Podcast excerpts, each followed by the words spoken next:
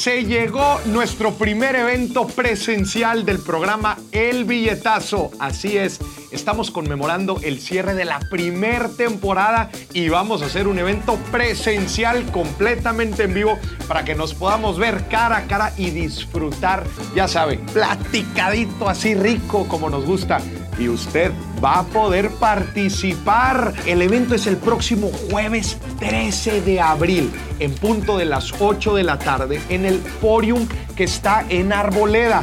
Adquieran sus boletos ya en mi página de internet www.morisdieck.com diagonal el billetazo. Apúrense. Yo estaba con semi sobrepeso, pesaba 95 kilos. Y muchas veces este tipo de frustración, o sea, tú terminas desquitándote inclusive casi casi con tu cuerpo Sí. la misma ansiedad y frustración. Este cansado todo el tiempo. Los domingos dices, puta lunes, no, qué horror, caña. Oye, y luego el miércoles, puta, faltan dos días, ya viene el fin de semana. Si estás así, puta, ¿cuántas veces vas a vivir? Claro. Empieza a pensar qué vas a hacer, empieza a ver qué vas a hacer, ¿no? Fuera de lo que aprendes dentro de la oficina, que al final la gente con la que te terminas relacionando es gente extremadamente capaz, buena, conoce de muchas industrias. En temas de relaciones y de Está industrias es espectacular. En tema de crecimiento personal, de leer, de hacer ejercicio, de otras cosas, bajísimo, prácticamente nulo. Bienvenidos a Dimes y Billetes, un podcast de finanzas para nosotros los otros. Yo soy Maurice Dieck y juntos aprenderemos de dinero, inversiones y economía. Todo sencillito, con peras y manzanas. Prepárate, que este es el primer día de tu nueva vida financiera. 3, 2, 1. Comenzamos. Bienvenidos a otro episodio de Dimes y Billetes. Señoras y señores, nos acompaña un invitado de lujo, Jorge Come. Bienvenido, Jorge, cofundador de DD3. Bienvenido. Un placer estar por aquí contigo y con tu auditorio. Entonces, encantado de estar aquí a ver a dónde nos lleva un poco la conversación. Gente, Jorge es un financiero puro y duro, con una trayectoria impresionante, con una carrera corporativa, pues la verdad es que larga y se veía muy prometedora, era prometedora, y decides brincar al emprendimiento por convicciones propias. Ahorita nos platicarás. Y bueno, tienes muchísima experiencia como financiero, también en la industria inmobiliaria. Eh, pero también has hecho de todo, has hecho SPACs, eh, has trabajado en banca de inversión. Eh, híjole, güey, ¿por dónde empezamos? ¿Cómo, ¿Cómo te gusta describirte a ti mismo? por donde tú quieras. Yo creo que siempre fui un emprendedor frustrado. Entonces, la, la- la realidad es que yo vivía atrapado en un mundo que no era el mío, pero poco a poco me fui haciendo camino y abriendo un poco. Fui era un emprendedor adentro de, de- de banca de inversión y fuimos avanzando a través de banca de inversión. Si quieres, resumiendo mi historia en dos segundos, y si quieres, empezamos por ahí y ahorita vamos, vamos a llevando a donde tú quieras la plática. Estudio una maestría. Saliendo de la maestría, yo quería trabajar en banca. Estudiaste en. Wharton. Estoy en Wharton, en el MBA. Ya. Y estudiaste en la universidad en el ITAM, En el ITAM Economía. Economía. Eh, ¿Brincaste inmediatamente? ¿Trabajaste? No, no, yo empiezo a trabajar muy, muy, muy joven. Desde el tercer semestre empiezo a trabajar en, en- en trading. Ok. Justo cuando acaba de terminar lo que era Viva Voz, entonces empieza a hacer trading del mercado de capitales en la, en la Bolsa Mexicana de Valores y entro a trabajar a Banorte. Ok. Que la historia está, está divertida. Yo, yo, primero yo me pago un curso para ser como apoderado bursátil. Ajá. Siempre me ha gustado estudiar, siempre trato de estudiar un poco más y, y- y me encanta, ¿no? Todo lo que tenga que ver con, con estudiar académico. Entonces me pago yo el curso de apoderado bursátil y cuando estoy de- de- en, en el curso de apoderado bursátil había pues, puro viejito, ¿no? Bueno, viejito a lo mejor es de mi edad ahorita, ¿no? Pero había puro señor y había yo, pues un chavito de 18, 19 años, el curso de apoderado bursátil y le llama la atención a uno de estos cuates y me dice, ¿tú qué haces aquí? Porque me dice, pues a nosotros nos los piden de requerimiento, pero tú qué haces aquí? Era regula- requerimiento regulatorio. Era Tú te lo habías aventado Me dice. ¿tú qué, ¿tú qué haces aquí? Y yo, no, pues yo me lo pagué. Me dice, ¿pero para qué te pagaste esto? Yo, no, porque me interesa muchísimo todo lo que tenga que ver con bolsa. Me dijo, no, no, no, cualquier persona que se pagó esto, yo le tengo que conseguir empleo, entonces vente conmigo. Él era el No DGA de Casa de Bolsa Banorte. Ok. Y me jala entonces para trabajar en Casa de Bolsa Banorte, pero no existía un programa de trainee. Entonces me meten dentro de Casa de Bolsa Banorte, llego con la de recursos humanos y me dice, pues es que no sé qué vas a hacer. Nada más me dijeron que te diera chamba, pero no sé qué vas a hacer. Entonces te voy a poner dos semanas a que vayas pasando por cada área Ajá. y ahí vas conociendo un poco de cada área. Yo, pues órale, ¿no? Yo estaba en Seguías- segundo, tercer seguías semestre. estudiando, sí, Sí, sí, segundo, segundo, tercer tercer semestre, empezando economía. Yo todavía no sabía ni qué quería. Y mm, me pasan literalmente por cada área. O sea, pasé dos semanas en mensajería, dos semanas en contratos, dos semanas en recursos humanos. Oye, tú iniciaste el programa de trainee. Oye, ¿cómo lo armamos? Pues a ver, a lo que puso Jorge ahí. ¿eh? Síganlo. Y, y- y al final, muchas áreas espantosas para lo que yo quería, ¿no? O sea, cero aspiracionales y cero lo que yo quería. ¿Qué querías tú? No, no sabía, pero algo de finanzas. Yo siempre he sido relativamente bueno con los números. Yo sabía que tenía que ser algo de finanzas. Y- y también tienes esta imagen como muy romántica de lo que es el trader de acciones. Entonces, la casa de bolsa era, en Banorte era un cubo, y en este cubo, en medio, en la parte de abajo del lobby, estaban los de, los de mesa de capitales. Y escuchabas todo el tiempo gritando, compra, vende, cerrado, tantas acciones. Entonces, extremadamente sexy, donde lo ves prácticamente como de las películas. ¿no? Claro. Y después de estar en el área de contratos, donde estás llenando un contrato durante horas, estás en recursos humanos, donde estás llenando una planilla, no sé qué. Habrá- hay- seguramente hay gente que le gusta esto, ¿no? Sí. Pero llegas a esta área y era mi última área. Y le dije a este cuate, al, al- al que era el director del área, le dije, por favor, sálvame. Le dije, porque estuve en todas las áreas y esta es la que a mí me gusta. Esta por favor, buena. contrátame a mí, aquí.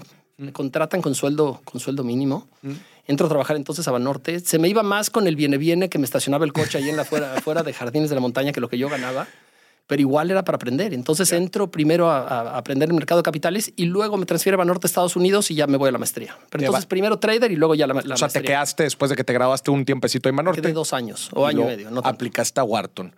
¿Cómo estuvo el, el, el GMAT? El GMAT bastante bien. Fue bastante, bastante bien. Te, te digo que siempre he sido matado. Estudio yo a mis horarios.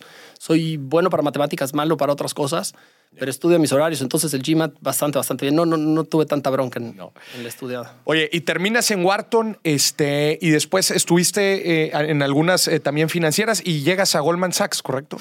Wharton fue mi primer encuentro con la realidad. A mí en Banorte siempre me ha ido bien, ¿no? Porque entré como el chavito que sabía poco de otras cosas, pero aprendía Claro. yo rápido, trabajaba yo como enfermo. Entonces fui subiendo muy rápido dentro de, de Banorte y con estos temas de la, pues de la inocencia y a lo mejor también de la arrogancia de inmadurez de chiquito.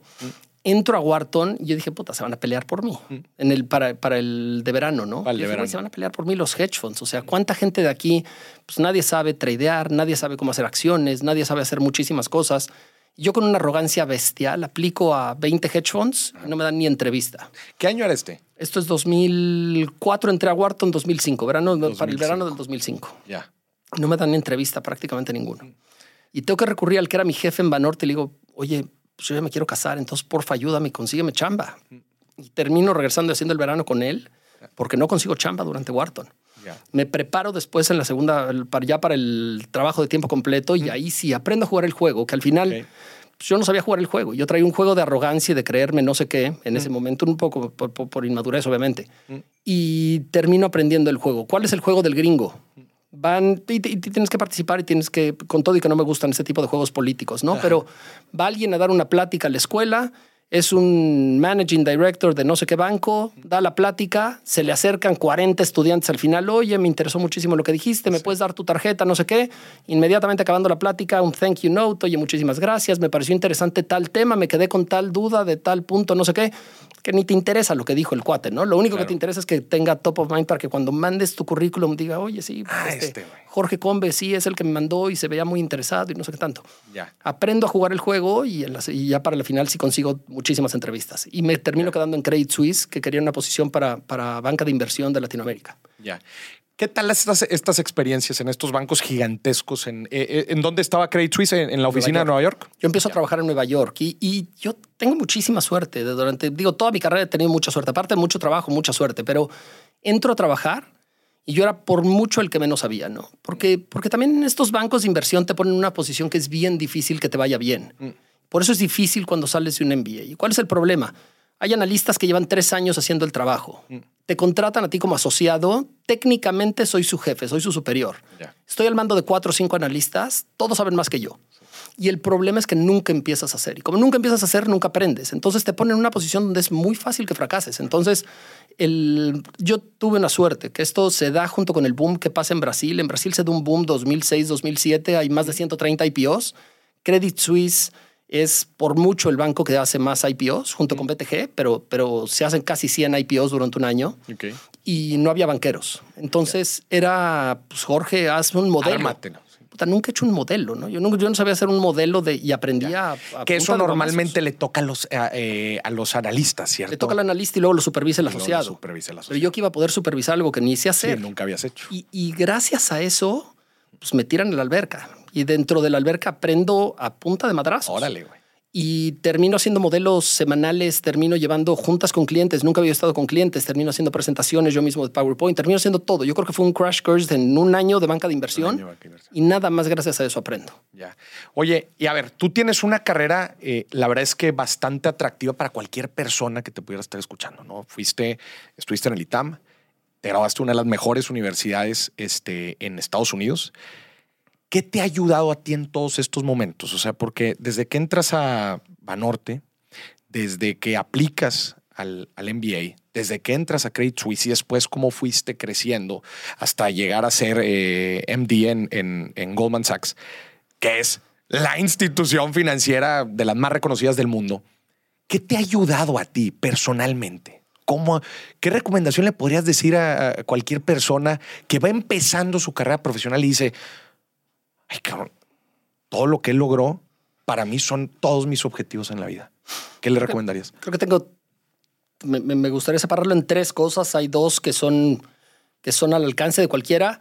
Hay una que, que, que, no para todos, pero yo creo que es aprendible. La primera tiene que ver con que siempre he sido bueno para los números. Entonces eso te da una facilidad y te ayuda porque puedes ir para algunas cosas, puedes ir ligeramente más rápido de lo que van los demás. Pero, pero, pero esto yo creo que se puede practicar y cualquier persona se podría volver mucho mejor para los números. Yo creo que todos deberíamos estudiar probabilidad, estadística y tratar de entender los números. Entonces, pero esto, dejando esto aparte de que puede ser como una cualidad que yo tengo, creo que tengo otras dos que, que están al alcance prácticamente de cualquiera. Primero, me considero relativamente obsesivo compulsivo en el buen sentido de la palabra. Y, ser obsesivo con algo puede ser connotación positiva, puede ser una connotación negativa. ¿no? La gente obsesiva y obsesiva compulsiva puede acabar en temas de, de, vicios y pues de cualquier tipo. Bien encaminado un obsesivo compulsivo puede ser una curiosidad a aprender absolutamente de todo. Entonces, cuando entro a Banorte, yo el que más trabajaba, yo era obsesivo con el trabajo, yo me levantaba, nunca salía entre semana porque estaba trabajando como enfermo. Entonces, todos mis amigos iban de fiesta y yo no empezaba a trabajar y yo, y yo no salía porque me iba a trabajar viernes y sábado con todo, pero de lunes a viernes absolutamente nada. Para mí era el trabajo, trabajo, trabajo.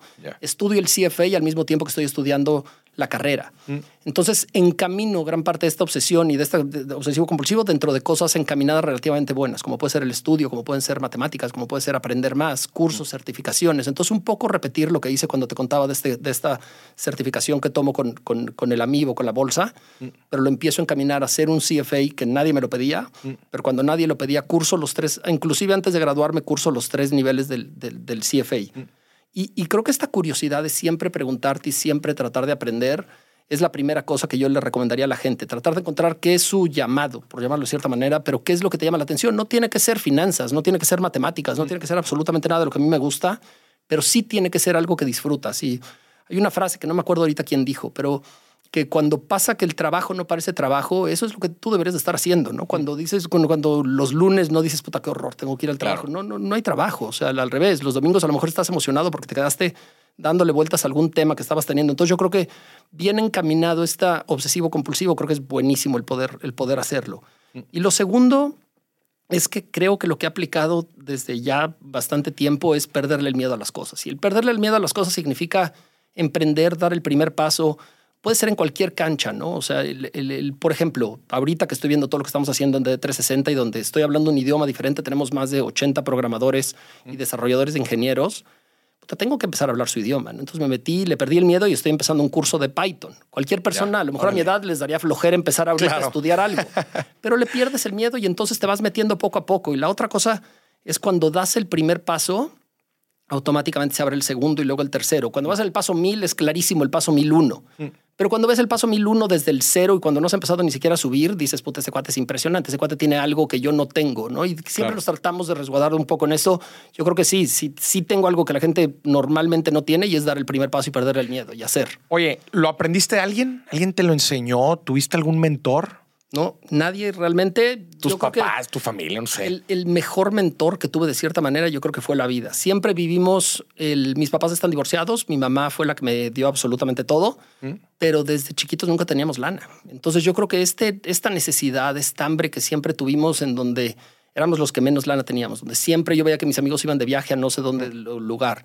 Una vez me acuerdo que volé una pelota en el, en el fútbol de la escuela y mi mamá, sí, no te preocupes. Yo sabía que mi mamá estaba apretadísima de lana, ¿no? Sí, no te preocupes, vamos aquí al súper y, compramos una. Y me compro una pelota de plástico, ¿no? De esas de playa. traía una pena de ir a la escuela. Me acuerdo que traía en la bolsa mi pelota de plástico para ir a la escuela, Claro. pero no me alcanzaba para un balón. Entonces, este tipo de cosas creo que se te quedan grabadas. Te O sea, este tipo de hambre de, de saber de, puta, los demás tienen algo que yo no tengo. Mm. Creo que te deja grabado siempre, primero, no desperdiciar, no sabes cuándo se puede acabar, cuándo puede cambiar las cosas, pero en segundo, en siempre estar haciendo, no dar nada por sentado y siempre estar viendo dónde está. Claro. Oye, dentro de la historia que platicas, eh, tu carrera corporativa, llamémoslo así, fue más de 10 años. Y no nada más eso. Estuviste más de 10 años en trabajos bastante bien pagados, como son estos trabajos en, en este tipo de empresas. Dar el brinco a emprender no son enchiladas, especialmente por el famoso corporate trap, en donde estás ganando a toda madre, te hace cierto estilo de vida y ahora bríncale, papá, con, toda la, con todo el riesgo e incertidumbre de la vida. Eso es lo que desgraciadamente y luego con familia y le vas trepando responsabilidades. Eso es lo que mantiene a mucha gente fuera de emprender. Porque pues cuando no tenemos responsabilidades y estamos todos jovencitos y no, hay, pues más o menos, hombre, compras las cosas del súper, ahí te la llevas. Pero después de más de 10 años en este tipo de instituciones, con este tipo de sueldo, es difícil. Pero antes de entrar en esto, me gustaría que nos platicaras un poco de tu última experiencia corporativa, que fue en Goldman Sachs. Goldman Sachs, yo estoy en un, estoy en otro banco y me marca Martín Werner, que era el socio y responsable de toda Latinoamérica para banca de inversión en Goldman. Me dijo, oye Jorge, después de lo que conocí de ti, cuando estabas tú interactuando en el, en el otro, me encantaría que vinieras a nuestro, a nuestro equipo. ¿no? Me entrevisto con él y me jalan para Goldman Sachs. Y estoy prácticamente ocho años dentro, dentro de Ocho años. Una escuela espectacular, gente impresionante, lo que terminas viendo en, en- en Nueva York, un trabajo que no es para mí, definitivamente De no es para mí. El, como tú bien lo dices, son, son, son cadenas de oro de cierta manera, sueldos increíblemente altos y también luego te le empiezas a creer, ¿no? Porque inclusive cuando después llega el bono y te pagan abajo de lo que tú crees, tú no, no, es que no me aprecian, es que es increíble. Y puro sesgo cognitivo, ¿estás de acuerdo? 100%. Pero cuando lo ves desde afuera y estando ya desde afuera, dices, puta, estaba yo loco, ¿no? O sea, yo creo que no les quité nada de lo que... ¿Cuánto está bajando una persona en Goldman Sachs?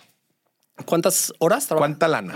Yo creo que van, hablando de MDs, yo creo que van de, de, de- de millón de dólares para arriba. Tú entraste como MD, No, yo entré como vicepresidente. vicepresidente, y estuviste ocho años, eh, fuiste creciendo ahí en las diferencias hasta el, el Goldman último. es, Goldman es ligeramente diferente que los demás bancos. La estructura típica en una banca de inversión, tres años, intern, tres años de analistas, tres años de asociados, tres años de VP, tres años de director, entras a MD.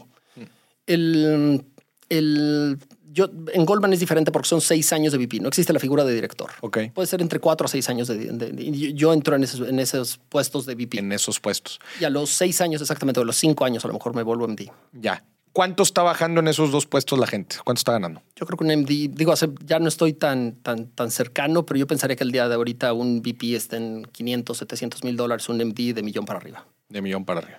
Ya. Eh, y luego más los bonos. No, no, ya total, total. Ah, ya total. Sí, sí, de dólares. Ya.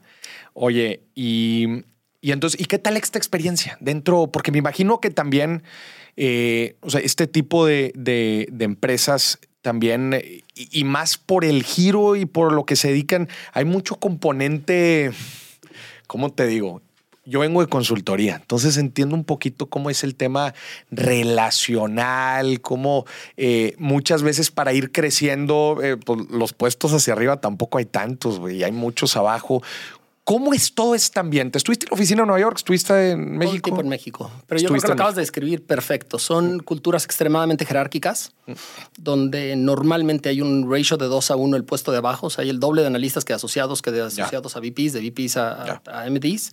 Solita mucha de la gente se va saliendo. Son horarios brutal o eran horarios brutales. Le han ¿Cuánto- ido bajando muchísimo. Yo cuando empecé en Credit Suisse yo trabajaba 110, 115 horas, que, era, que es prácticamente trabajar de lunes a viernes todo el tiempo, durmiendo seis horas y luego el sábado No absolutamente todo el día y domingo a lo mejor contestando llamadas. A la semana, güey. No, no crean que es a la quincena, al mes. No, güey, a la No, son semana. madrizas. No, no tienes nada. O sea, lo único que tienes es el tiempo para irte medio a dormir, medio te arreglas. Hay gente que luego casi casi duerme dentro de la oficina, que es una cultura que ha ido cambiando poco a poco. Yo creo que era una cultura, también se iba permeando esta cultura porque luego el VP dice, oye, no, yo ya sufrí esto, yo ya me pagué mis 110. Sí. Eran como las novatadas, ¿no? De las Claro, escuelas en donde, claro, claro. pues yo ya lo viví, ahora Rífatela, se friegan. carnal. Luego te terminan, se termina volviendo, y, no- y en Goldman era mucho menos, ¿no? Pero se termina volviendo en muchas culturas tóxicas en donde te piden trabajo ni siquiera que se necesita. Es, pues yo ya me fregué, ahora sabes qué, el fin de semana necesito que me hagan un análisis de tal, tal, tal. No, y tú sabes, y tú dices, güey, pero ni lo necesita, o sea, no tiene ni junta este cuate, ¿no? Pero me lo está pidiendo de todas maneras, nada más como para demostrar poder y demostrar quién en serio sí lo quiere Claro. el, en- den- dentro de la experiencia de trabajar de Goldman Sachs, siendo una cultura completamente jerárquica, igual que todos los bancos de inversión, yo creo que aquí no, no tiene nada que ver con Goldman, es, es, es cómo es la industria, ¿no? es sub- sumamente jerárquico. Entre más subes, más va apareciendo un tema de politics. Ok. Entonces, más va apareciendo un tema, cierras una transacción y es mandar un mail a 40 personas de quiero decirles a todos que cerramos tal transacción, quién sabe qué. Todos empiezan a contestar rapidísimo de felicidades y no sé qué, para que parezca que son parte de. Cada vez es más politics, cada vez es menos trabajar. Y ahí es donde a mí pues, me ven. Yo, yo no soy así. No, no, no sé jugar el juego de politics. Soy malo, soy muy franco, soy de trabajar, soy de. yo- yo no, no le sé a esto ni me gusta. Oye, Jorge, acá en consultoría había un tema que decían, el analista usa el Excel, el, el- el gerente usa el PowerPoint y ya el, el- el partner nada más el Word y los correos. Me imagino que es algo similar. Tal cual. En Goldman yo tenía un equipo muy grande donde, mm, bueno, yo no abrí un Excel ya al final, pero ni por error, ¿no? O sea, te dan Nada. absolutamente todo. Sí. Oye, te mandamos las presentaciones, te las mandan ya listas a tu casa para que tú no te vayas a desvelar, no te vayas absolutamente nada. Pero eso es ya cuando llegas a MD, ¿no? Ya, ya, ya pagaste tus horas mucho antes. Y allí es donde a mí me empieza a entrar, regresando a tu pregunta de cómo das este brinco a emprendedor. Ya estabas, pa- paréntesis, ¿estás casado? Sí, sí. Casado, yo creo que casado con ya, con ya mis cuatro hijos. El... Casado y cuatro hijos. Sí, sí. A su madre, güey. Y metiéndote esas horas. De hecho, yo digo que mi, mi, mi hija es la que me da la idea de, de- de parte de lo que se me ocurre para, para lanzar de D3. A la madre. En Goldman tengo tan pocas horas de cierta manera porque estás todo el tiempo pensando que cuando nace mi hija me tomo dos semanas. La primera, la segunda? No, la cuarta. la cuarta. 2016 ¿Cuántos años tienes? y 44. 44. Y cuando nace mi cuarta, mi, mi cuarta, tengo hombre, hombre, hombre, niña. Cuando nace mi, mi hija, tengo dos semanas. Y es cuando me doy cuenta que soy la persona más frustrada y enojada con mi vida, ¿no? Yo estaba con semi sobrepeso, pesaba 95 kilos. A la Este, madre. Gente que nos esté escuchando en, en- en plataformas de audio, venga a ver YouTube. Por el amor de Dios, véalo. Ya, ya me puse a hacer ejercicio, ya me puse, ya- ya, pero me di cuenta de, de muchas cosas. Y muchas veces este tipo de frustración, o sea, tú terminas desquitándote inclusive casi casi con tu cuerpo Sí. de la misma ansiedad y frustración. Y mm, pesaba casi 90, y- ahorita peso 79, 80 kilos, ¿no? Pero, pero pesaba 95 kilos, este, cansado todo el tiempo. Los domingos dices, puta lunes, no, qué horror, caña. Oye, y luego el miércoles, puta, faltan dos días, ya viene el fin de semana. Si estás así, puta, ¿cuántas veces vas a vivir? Claro. Empieza a pensar qué vas a hacer, empieza a ver qué vas a hacer, ¿no? Ahora, lo difícil es cuando se conjugan dos cosas, porque se conjuga este tipo de frustración, este tipo de, de- de ansiedades y de autosabotaje que estás teniendo contra ti, contra tu cuerpo, contra tu mente. Yo dejé de estudiar, no, casi no leía, casi no hacía nada, viendo los deportes, jugando fantasy con la gente de la oficina, o sea, puta, nad- Para nadando de despejarte, para despejarte. que es como la gente vive el 99% del tiempo, ¿no? Es comentando las series, comentando el fantasy, comentando puras cosas así, pero no pensando nunca en crecimiento personal. Ya. Yo dejé de invertir en mi crecimiento personal, yo creo que todo el tiempo que yo estuve en Goldman Sachs, fuera de lo que aprendes dentro de la oficina, que al final la gente con la que te termina relacionando es gente extremadamente este, capaz y buena, conoces de muchas industrias, terminas conociendo a los CEOs, CFOs de las principales empresas de México. Entonces, en temas de relaciones y de Está industrias es espectacular. En tema de crecimiento personal, de leer, de hacer ejercicio, de otras cosas, bajísimo, prácticamente nulo. Y es cuando me doy cuenta que estoy totalmente frustrado con mi vida. Y a ver, voy a hacer un alto ahí. ¿A qué le estabas tirando tú en la vida? O sea, ya tenías eh, algo de experiencia en el mundo profesional, pues ya también en, en- en tu vida personal, ya también pues ibas eh, creciendo. En ese momento, como en qué, ¿a qué le estabas tirando? ¿Qué querías hacer? Eh, digo, creo que ahorita vamos a llegar al famoso eh, brinco mortal hacia atrás, casi yo le llamo, pero ¿a qué le andabas tirando ahí? Buena, buena pregunta. Yo creo que te meten en un camino en donde idealizas y ves lo que es dentro de Goldman Sachs y seguro le estás tirando a, no, yo quiero ser socio dentro de Goldman, son lo máximo, son deidades, ¿no? Con todo y que no te gusta. Pero todo lo empiezas a ver monetizable y dices, puta, es que si yo gano esto, es que yo creo que el socio va a ganar tanto y no sé qué, y entonces me puedo comprar una casa y no sé qué. Cuando no te interesa nada, ¿no? A mí ni me gustan las casas, no me gusta tener otra casa, no me gusta nada de eso, no me gusta gastar, me, me gustan mis tenis y ya. Entonces, pero te van metiendo en ese camino y, y yo siempre llamo que son, que son metas que te, que te vas poniendo metas falsas. Y, y- y digo, los gringos le llaman goalpost, ¿no? Pero es cuando te pones una meta, cuando llegas a la meta dices, puta, ¿y ahora qué? ¿No? Entonces, y justo a mí me pasó eso en Goldman, ¿no? Y al, al final de Goldman me llaman, este, me, me nombran co-head de la oficina de México junto con otra persona para banca de inversión. Yo, puta, pero ¿y ahora, ¿y ahora qué? ¿No? O sea, voy a ir a más reuniones, tengo más presiones de sacar más budget, pero no me gusta lo que hago, no me, no me atrae lo que hago. Me dieron nuevas industrias, nos dividimos los clientes que vas a cubrir. Puta, qué horror. O sea, yo no conozco nada de la industria química, ¿no? Ahora tengo que aprender de la industria química. No me interesa nada conocer de la industria química. Ya.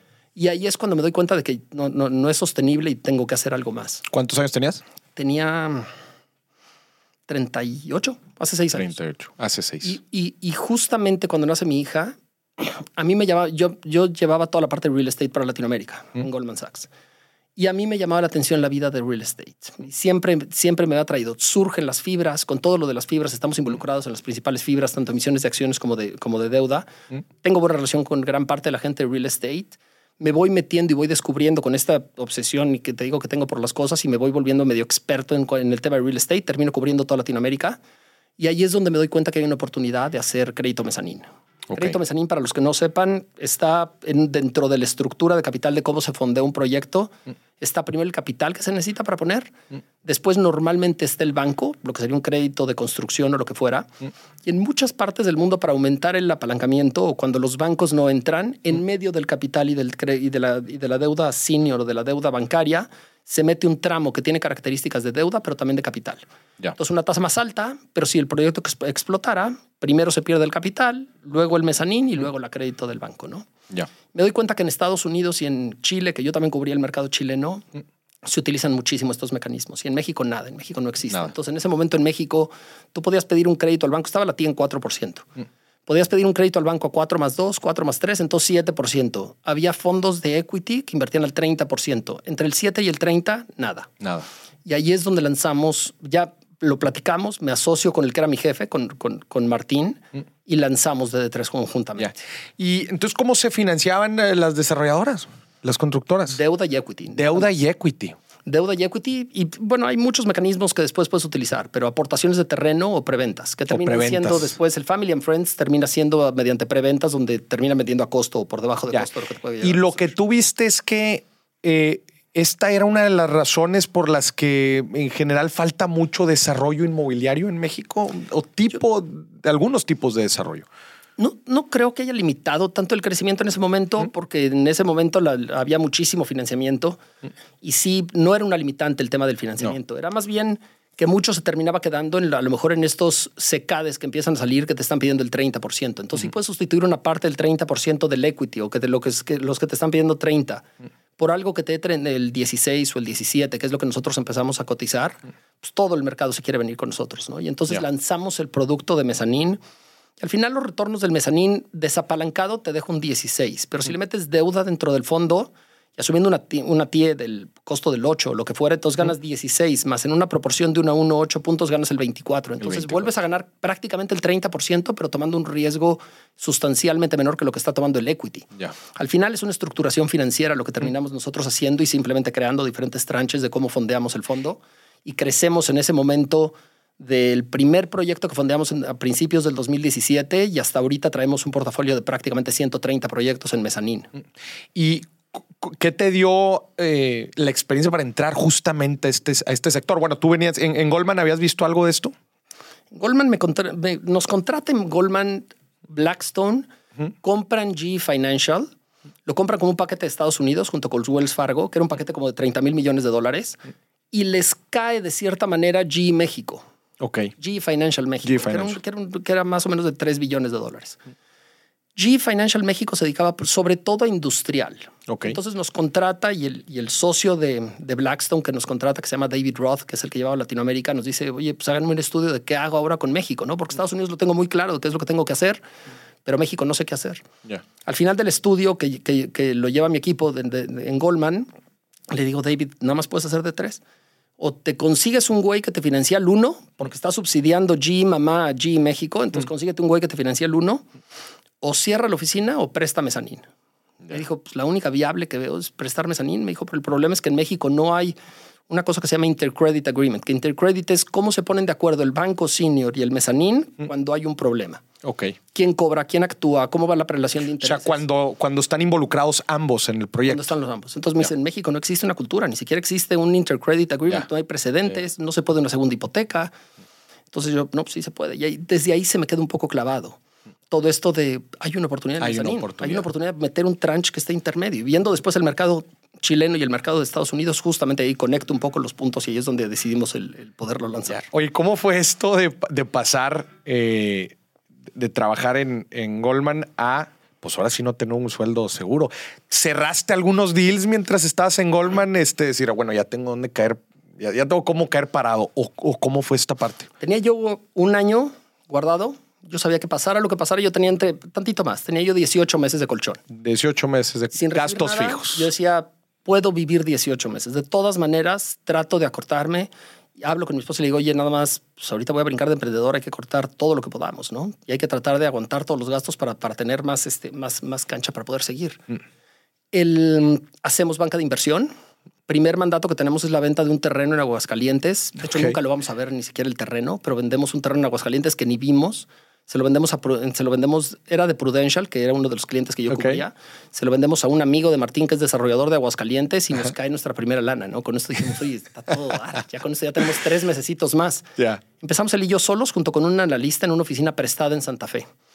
Y, y es regresar a cero, es regresar a hacer modelos, regresar a hacer presentaciones. Yo hacía absolutamente de todo. Entre Martín y yo estábamos sacando reuniones, haciendo presentaciones, un sentimiento increíble. O sea, Sí. ganar la centésima parte de lo que ganas cerrando una transacción tuyo contra lo que es ganarlo para el tercero con, en Goldman es comple- completamente otro nivel. Las relaciones te ayudaron mucho. Muchísimo. Muchísimo. Conocíamos a todo el mundo prácticamente en el sector de, de bienes raíces y eso nos abre muchísimas puertas para poder empezar.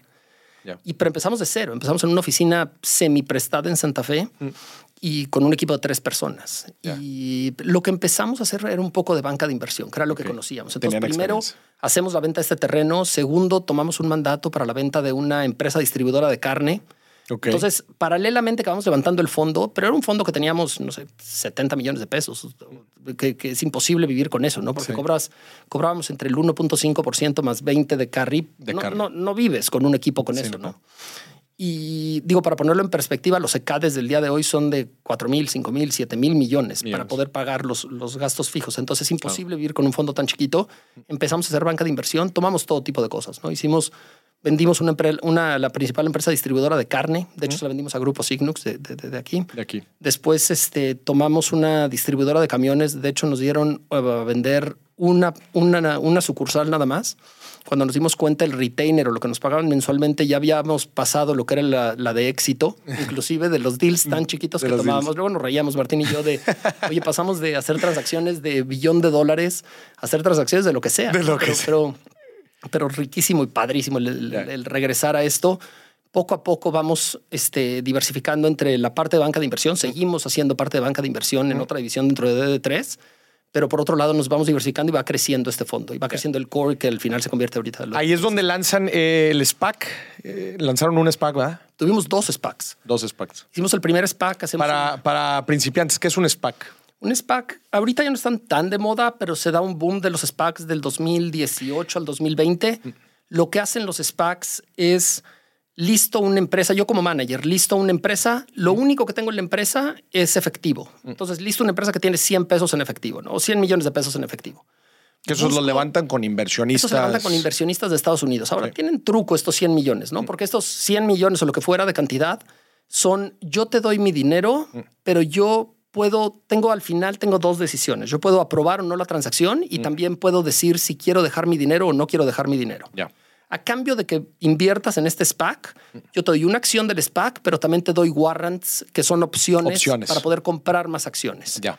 Típicamente los hedge funds lo que hacen es todos aprueban la transacción porque quieren que la opción valga algo, pero Mm. Ya. prácticamente entre la mitad o el 75% de los hedge funds piden su dinero de vuelta. Le- Entonces, retiran su lana. al final terminas pues es, es medio un disfraz, ¿no? porque tienes 100 millones, pero de los 100 millones te vas a quedar con 25. Entonces tienes que rearmar la transacción conforme lo estás cerrando, porque te vas a 25 y luego tienes que volverlo a llenar a 100. Digo, puse ilustrativamente estos 100. Sí, claro. Pero Que como dices, muchas veces los inversionistas, que en algunos casos son hedge funds, que también ha salido que hay celebridades invirtiendo en muchos de ellos, este, ni si, no saben cuál es la empresa que se va a adquirir, eh, con la cual van a fusionar esto, ¿verdad? de hecho no puedes saber. O sea, Pero sí de pueden la aprobar la transacción. Sí, sí, no, no. A lo que voy es cuando listo el SPAC, de hecho no puedes estar Mm. No. en conversación con ninguna empresa por regulación de la SEC. Ya. para que justamente no haya nada de inside. Entonces, no estás en ninguna conversación, listas el SPAC, tienes entre 12 y 18 meses para poder concretar una transacción, empiezas a hablar con muchas empresas y la manera en la que funciona el SPAC es yo tengo una caja que tiene 100 millones, para poner un ejemplo, Que no hace nada. Esa empresa No se dedica nada, nada más a, a resguardar el capital. nada más tiene invertido en treasuries o lo que fuera. Encuentro una empresa, para hacer los números fácil, voy a suponer que encuentro una empresa que vale 400, juntamos las dos, el accionista original se termina quedando con el 80%, el de la empresa, que son 400 sobre 500, y 100 sobre 500, los accionistas del SPAC se terminan quedando con 20%. Ya, ok. Y por cerrar la transacción te terminan dando a ti acciones que son, que son acciones de- de- de- del promotor o del GP que, que pueden equivaler entre el 10 y el 20% de los 100 originales. De los 100 originales. Entonces te dan un éxito por cerrar una transacción. A ti, A ti como manager. a ti como manager. Y, mm, y entonces hacemos dos. Hicimos Betterware. Fue la. Betterware. Y con Betterware se junta con una cosa. Hacemos una transacción con Betterware, pero se conjunta con el inicio de la pandemia. Ah, y lo que nadie había visto era que en cuanto empieza la pandemia, muchísimas, principalmente mujeres y amas de casa, buscan un segundo fuente de ingresos y empiezan a vender muchísimos productos para el hogar. Güey, ahí te va, paréntesis. Ah, Yo trabajo mucho con Betterware. A mí me contratan en muchas de sus capacitaciones. Madre santísima.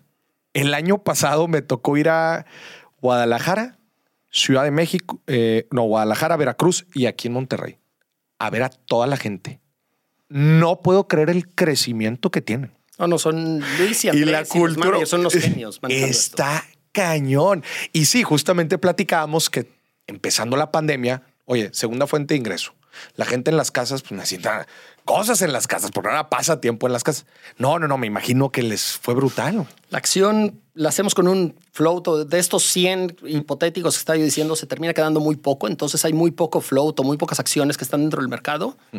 Empieza la pandemia, se da el primer reporte y la empresa reporta crecimiento de casi el 100% de los No ingresos. manches. Y la acción se va, casi no había acciones en el mercado, entonces no había muchos vendedores. Mm. Y la acción se va de 10 dólares a 50 dólares en casi un año. Y llega un momento en el que somos el mejor SPAC de todos los tiempos. De todos los En- en ese tiempos. momento. El- después, la, la acción ha corregido sustancialmente, igual que todas las empresas que ha pasado de, de estos efectos de pandemia. La empresa ha tenido un crecimiento impresionante, inclusive Sí, después cañón. de lo que hemos hecho del SPAC.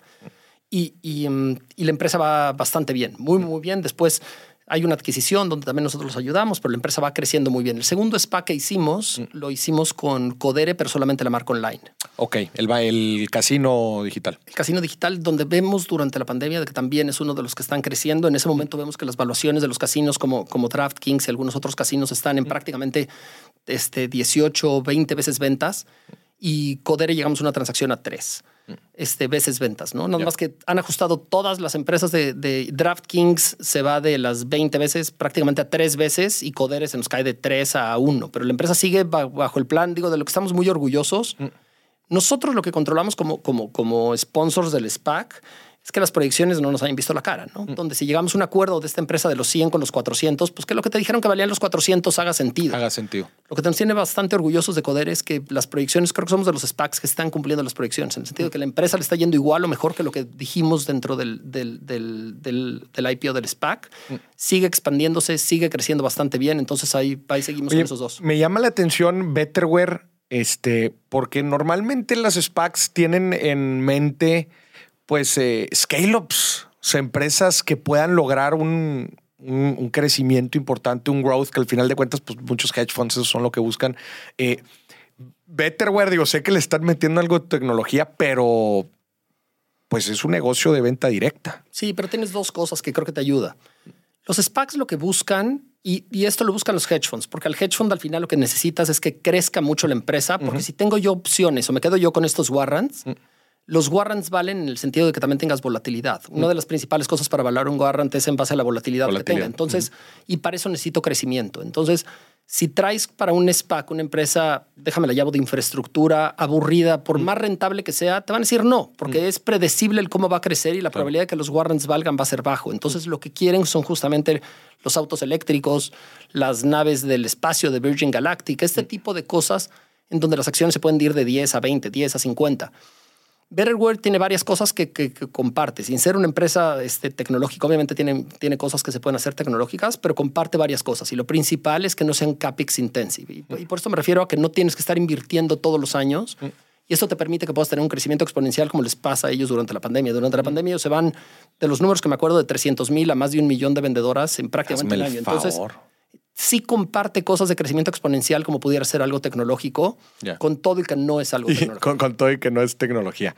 Oye, bien, bien interesante. También, ah, no, no sé, para alguna gente que, que no lo tiene en contexto, las opciones financieras, que es un instrumento que te da la opción, como dice el nombre, de comprar o de vender, eh, que tú lo puedes llegar a ejercer.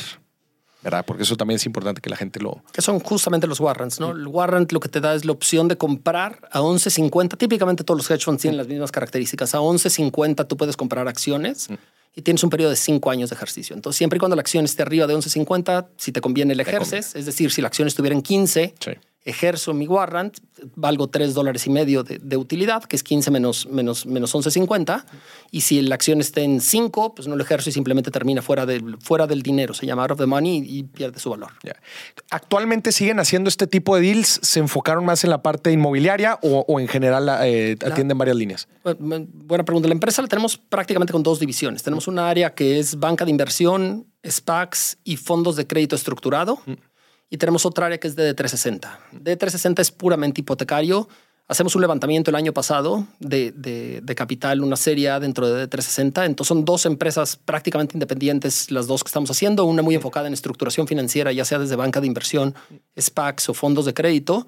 Y la otra 100% hipotecaria. 100% hipotecaria. Está, está muy interesante porque ustedes entran en toda la cadena de valor del financiamiento inmobiliario. Sí. ¿verdad? Te, cuento cómo, cómo sale. Nosotros de esta idea o de esta incipiente idea que ahorita te platicaba del, del fondo mezanín que nosotros empezamos, lo que nos vamos dando cuenta es poco a poco cómo el desarrollador va necesitando más cosas que lo que nosotros le damos. Si bien nosotros le resolvíamos este problema, entonces llegaban desarrolladores que quieren comprar el terreno. Los bancos no prestan para terrenos. Nosotros llegaban con un terreno de 100 pesos, nosotros les prestábamos hasta 50, ellos ponían 50. Y luego lo que nos damos cuenta es que conseguir el crédito puente para hacer la edificación se termina volviendo una pesadilla. Los bancos son burocráticos, lentos y también te preguntan, oye, como no sé si va a haber absorción o va a haber demanda, entonces necesito que prevendas mínimo el 35 a 40% o si no, no te puedo prestar. El, el, problema es que se termina prestando para muchísimos vicios, ¿no? Se termina prestando para que inventes ventas como desarrollador, para que vendas por debajo de, por debajo. de, de costo. Mm. Y nosotros lo que vemos es que primero pasaban por un proceso para que nosotros los acreditáramos para el terreno y después venía un proceso de seis a nueve meses. Originalmente la idea que nosotros decimos y con nuestra cachucha de banqueros de inversión dijimos, ¿por qué no ponemos uno de asesoría donde los vamos asesorando con los bancos y vamos tratando de conseguirles el crédito puente? Pero independientemente de eso, era una pesadilla el tratar de estarle rogando a los bancos. dijimos, oye, no le tenemos que rogar a nadie, ¿no? Si conocemos el proyecto desde que era lo más riesgoso de cierta manera, que es el terreno, ¿por qué nos integramos para adelante y lo empezamos a dar nosotros? Entonces, la primera integración que hacemos es integrarnos hacia adelante para también dar créditos puente. Y luego lo que nos damos cuenta es que también después del crédito puente, el siguiente crédito es el crédito individual, que es cuando terminas tú el, edificio. Mm. Y también había muchísimo valor. Se nos acercan algunos bancos y nos dicen, oye, yo no me interesa fondear ni el mezanín ni el crédito puente, pero sí me interesa fondear a los créditos individuales. Ya. Dijimos, puta, ¿para qué los vamos a dejar ir? Al usuario final, al, que quiere comprar su departamento. Dijimos, ¿para qué los vamos a dejar ir? Conocemos al usuario final, nosotros conocemos el proyecto mejor que los bancos, ¿para qué mm. los vamos a dejar ir? Mm. Y la última integración que hicimos fue a también dar créditos individuales. Y entonces al final lo que tenemos el día de hoy en DD360 tenemos la, la, 100% integrada. Entonces llega un desarrollador, le prestamos desde que es el terreno, después este crédito de terreno mezanín se convierte en un crédito puente y después los créditos puente se convierten en créditos individuales a la gente que le estamos, que le estamos prestando y estamos a punto de sacar ahorita la tarjeta de crédito también para la gente que le estamos dando los créditos hipotecarios. Órale. Y a ver, me imagino también un colateral del, de- del valor que ustedes aportan a esta gente que está comprando, por ejemplo, los, los departamentos, pues es que como tú estás metido en toda la cadena de valor, pues ya te aventaste que los due diligence, que las proyecciones, etcétera. Entonces la, la gente tiene algo más de certeza, ¿no? Al final de cuentas de lo que está Una comprando. de las cosas que estamos sumamente orgullosos es que nosotros varios proyectos se pueden llegar a atorar. Normalmente la manera en la que yo lo describo es que los proyectos en México son muy poco apalancados. Cuando ves la- la- la- el apalancamiento total que hay, normalmente es el 65% del total de las ventas, que es relativamente bajo. En Estados Unidos se apalanca 90, en Chile se apalancan 85. ¿Del desarrollo y construcción o la gente comprando? No, no, del desarrollo de Del desarrollo y construcción. Y entonces los proyectos es difícil que quiebre. ¿Qué es lo que termina pasando? Los proyectos son manejados por un, déjame lo llamo despacho de arquitectos, que son el desarrollador. Los desarrolladores y los despachos de arquitectos casi siempre pierden dinero, porque ahí es donde se presta para los excesos, ahí es donde se presta para los patrocinios, para los viajes, para, los, ex- para los gastos, para contratar nóminas inmensas de hacer proyectos emblemáticos. Cuando el desarrollador o este despacho de arquitectos empieza a perder dinero, su caja chica se termina convirtiendo en los proyectos. Los la proyectos. manera en la que quiebran a los proyectos es vendiendo por debajo de costo.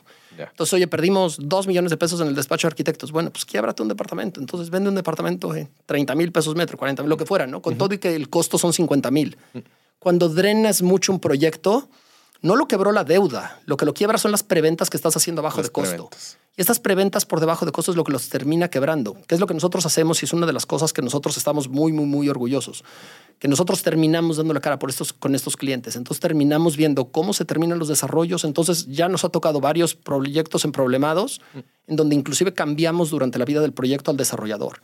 Nos acercamos con el desarrollador, le decimos, oye, en base a nuestros sistemas y a nuestros modelos, nosotros tenemos un modelo en tiempo real, donde vamos viendo las proyecciones de cuánto gana, cuánto le queda de dinero, cuál es su utilidad, cuál es su margen. Le decimos al desarrollador, y en base a mis proyectos, en menos de seis meses te quedas sin dinero. No manches. Has estado vendiendo dos departamentos al mes a 60 mil pesos, estoy inventando números. Tendrías que vender cuatro y a 80 mil para salir adelante. No Y va a pasar. la vas a armar. Entonces te propongo un plan. ¿Por qué no te quito a ti? Traigo al desarrollador X nuevo, le va a inyectar capital, Mm. vamos a acelerar la obra, pero te respeto lo que tú metiste, subordinado a mi crédito. Entonces yo quiero que te vaya bien. No quiero, aquí no, no queremos robar, no queremos hacer absolutamente nada, ni aprovecharme. Pero tú ya no sales con el capital que tienes. Y hemos hecho más de 15 cambios como estos, donde Órale. durante la vida del desarrollo quitamos un desarrollador, traemos otro desarrollador y así le podemos entregar a los clientes los departamentos que compraron cuando están financiados con nosotros. ¿Con cuántos proyectos han trabajado? Hemos trabajado prácticamente 150 proyectos, más de 30 mil viviendas en México. Qué chingón. Llevan seis años, eh, dijiste. Llevamos seis años. De hecho, si fuéramos banco, ahorita somos una SOFOM. Si fuéramos banco, tenemos ahorita créditos comprometidos de más de 9 mil millones. Seríamos, yo creo que el cuarto o el quinto grupo financiero ya más grande que hay ahorita en el país. Que a toda madre. Oye, ¿cuál es tu lectura del mercado inmobiliario en los últimos tres años? Ha estado bastante interesante. Ha estado complicadísimo el mercado. Yo creo que se, han- se ha hecho la tormenta perfecta donde nadie hubiera estado pensando que hubiera podido pasar esto. Entonces, es la otra cosa que también estamos bastante tranquilos con, con, con, con cómo está nuestro portafolio y cómo lo hemos crecido. Es muy difícil que se repita la tormenta perfecta, que es lo que pasó los últimos tres años para los desarrolladores. Al desarrollador del 2019 se le junta alzas de tasas de interés, de que tasas. desde entonces vienen subiendo de los 4 a los 11 y medios que están ahorita. Inflación en, en- en insumos. Entonces, en- y ahorita han corregido bastante, ¿no? Pero, pero acero, cemento, concreto, todo termina- llegaron a tener inflaciones de más del 100%. Por último, COVID, COVID. donde hay dos años donde las absorciones caen drásticamente y por último también tiempos de, de autoridades, donde los tiempos de las autoridades derivado de COVID, muchos cierran. Permisos y todo eso. licencias Se retrasa. te mata el tiempo. Entonces, al final, yo creo que con estas cuatro cosas que se le juntan a los desarrolladores, el sector está golpeado, sin duda está golpeado. Y mm, tienes que tener un manejo activo de tu cartera, que es un poco lo que nosotros hemos estado haciendo. Si no tienes este manejo activo de estar monitoreando en tiempo real cómo va el proyecto, le alcanza o no le alcanza y estar proyectando en tiempo real, es muy difícil que los proyectos puedan salir adelante porque se les acaba. La otra cosa que tienen los bancos o restricción que tienen los bancos es tú eres un desarrollador y nos ponemos de acuerdo en que tus ventas son 100, entonces yo te puedo financiar hasta 65 pesos. En, esto es en el 2018. Para el 2022 o 23 ni tus ventas son 100, ni tus costos son 65. Es muy probable que tus ventas sean 150 y tus costos sean 100. El banco no puede darte este crédito, aumentártelo de 65 a los 100, con todo y que su riesgo es exactamente el mismo, porque sería una reestructura por regulación bancaria. Entonces no puede tener un modelo modular y lo terminas, terminas quebrando al desarrollador. Porque entonces el desarrollador simplemente por la inflación de insumos no le termina alcanzando para poder terminar la obra. Oye, y en, la lectura que tienes ahorita en el 2023, en la situación en la que estamos, en donde dicen que sí hay recesión y que no hay recesión y las tasas siguen para arriba, ¿cuál es tu lectura de buenas oportunidades dentro de México?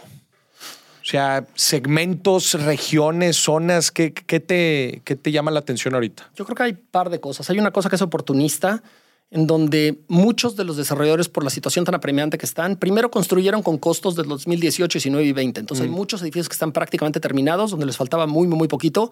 Traen costos históricos tanto de cemento como de tasas. Entonces hay gente que vemos que está vendiendo en algunas zonas del país, inclusive por debajo de lo que es costo de reposición. Entonces creo que estas son unas oportunidades. ¿no? Primero es analizar cuál es el costo de reposición que tienen algunos de los bienes. Esto estoy hablando nada más de residencial y en residencial tratar de comprar para lo que es eh, por debajo de, costo de reposición. Yo creo que va a ser muy difícil el que vuelva a salir este tipo de valores. Segunda oportunidad, y ahorita me enfoco en residencial, ahorita si quieres entramos a otros sectores, pero en residencial, en México se da algo, por lo menos en Ciudad de México, que en pocos lugares se da.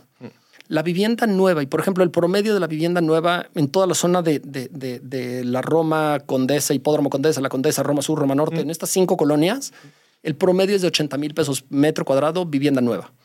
Si tú ves vivienda usada, el promedio de la zona más o menos es 40 mil. O sea, hay 50% de descuento. Creo que esto no se da en ninguna parte del mundo, ¿no? Si tú vas a Londres, Nueva York, Miami, Los Ángeles, donde tú quieras, y ves un edificio nuevo contra un edificio usado de 15 años en promedio, nunca hay un 50% de Está gigante el gap. Es un mundo. Entonces, mucho tiene que ver con esta percepción que tenemos de riesgo de edificación de edificios en base a los temblores, ¿no? Pero, pero, pero obviamente hay, hay edificios que están muy bien construidos.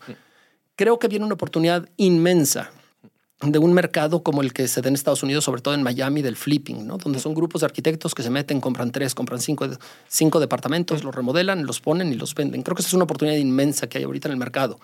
En, la ciudad, en estas zonas de la Ciudad de México es donde dices que... Específicamente en estas zonas de la Ciudad de México. Pero en todo, digo, realmente en todo México tenemos un problema de vivienda. La formación de nuevos hogares está muy por encima de la generación de nueva vivienda. Se da muchísimo en el sector social, en el sector popular. Muy difícil hacer negocio en el sector popular y en el sector social porque en México traes márgenes del 3 al 5% y es lo que les pasó en su momento a los geos, a los urbis, a los omex, en donde cualquier cosa que tengas del terreno o apalancamientos muy caros del terreno te limpian toda la utilidad. Cuando es 3 a 5%, dependes de subsidios, te cambian un polígono y estás fuera. ¿no? y entonces creo que en eso está más difícil hacer negocio, pero la parte residencial y residencial plus dada las tasas de interés y dada la, poca oferta que vamos a estar viendo en los próximos años, debería de haber apreciación todavía.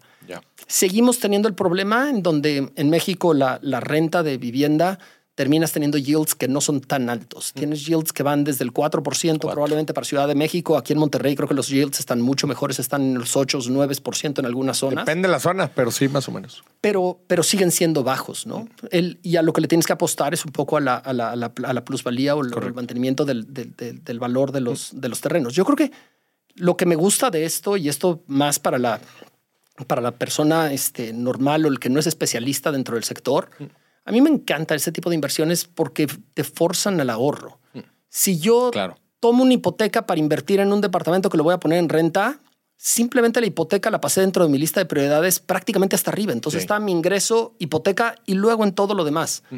El problema que tienes si no estás haciendo esta inversión forzada, por llamarlo de cierta manera, mediante una hipoteca, es que te lo gastas y no sabes, a dónde, y no sabes a dónde se fue, ¿no? Sí, sí, sí. Y se terminó yendo en el café, se terminó yendo en el viaje, se terminó yendo en el restaurante.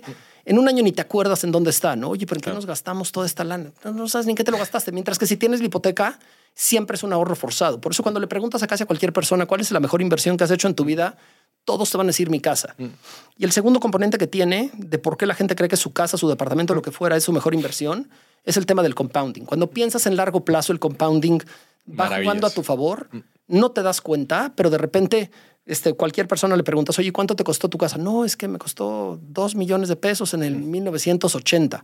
Cuando sacas la tasa de retorno, está ganando el 5%, 7%, no es tanto pero hubiera sido imposible que hubiera tenido esos dos millones de pesos invertidos porque se los hubiera quemado. Se los otra cosa. hubiera quemado. Sí, acá, como dices, del perdido tienes el, el- el activo y bueno, ya tienes el hábito, vas generando, por lo 100%. menos el hábito. Digo, te lo quitan automáticamente, pero pues más o menos vas generando el hábito.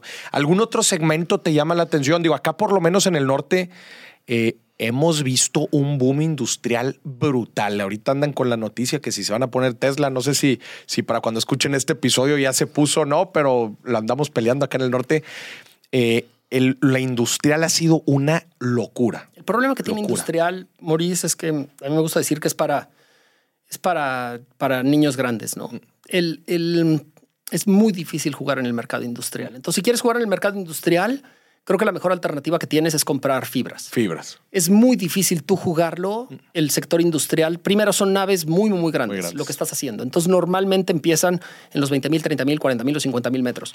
Es muy difícil que tú puedas hacer primero con, con- con- con la escala que se necesita, la negociación que se necesita. Y industrial tiene otro problema. El, el negocio de industrial no está tanto en la compra o en el, o en la- o en el precio segundo, sino que está más bien en el desarrollo y en el flipping de cierta manera del industrial. Cuando desarrollas industrial, depende del sale and leaseback que estés haciendo, pero normalmente puedes estar entre un 8 hasta un 10% en dólares. Ok. Excepcional, si lo ves a 8 o 10%, porque ahorita inclusive con el alza de tasas no hay tantas cosas que te den del 8 al 10% en dólares. Pero tiene dos cosas que lo vuelve un poquito más difícil. Primero, hay muy poco apalancamiento para este, para este inicial. Cuando es un, cuando es un especulativo o spec que se llama, casi ningún banco te lo apalanca. Cuando tienes, un, cuando tienes un, un desarrollo que es un build to suit, ahí sí te lo pueden apalancar. Pero donde entra el apalancamiento es hasta que esté inaugurado y donde está el contrato de renta. Entonces tuviste que prefondear de cierta manera con muchísimo capital, lo cual, lo cual vuelve muy difícil entrar. Y segundo, la nave ya rentada con un cliente AAA de Estados Unidos que tenga a lo mejor oficinas en Laredo, pero simplemente está rentando de este lado, al final se terminan tradeando dos puntos, tres puntos arriba de Treasuries. Podrías estar entre 6 o 7% los cap rates ahorita de industrial.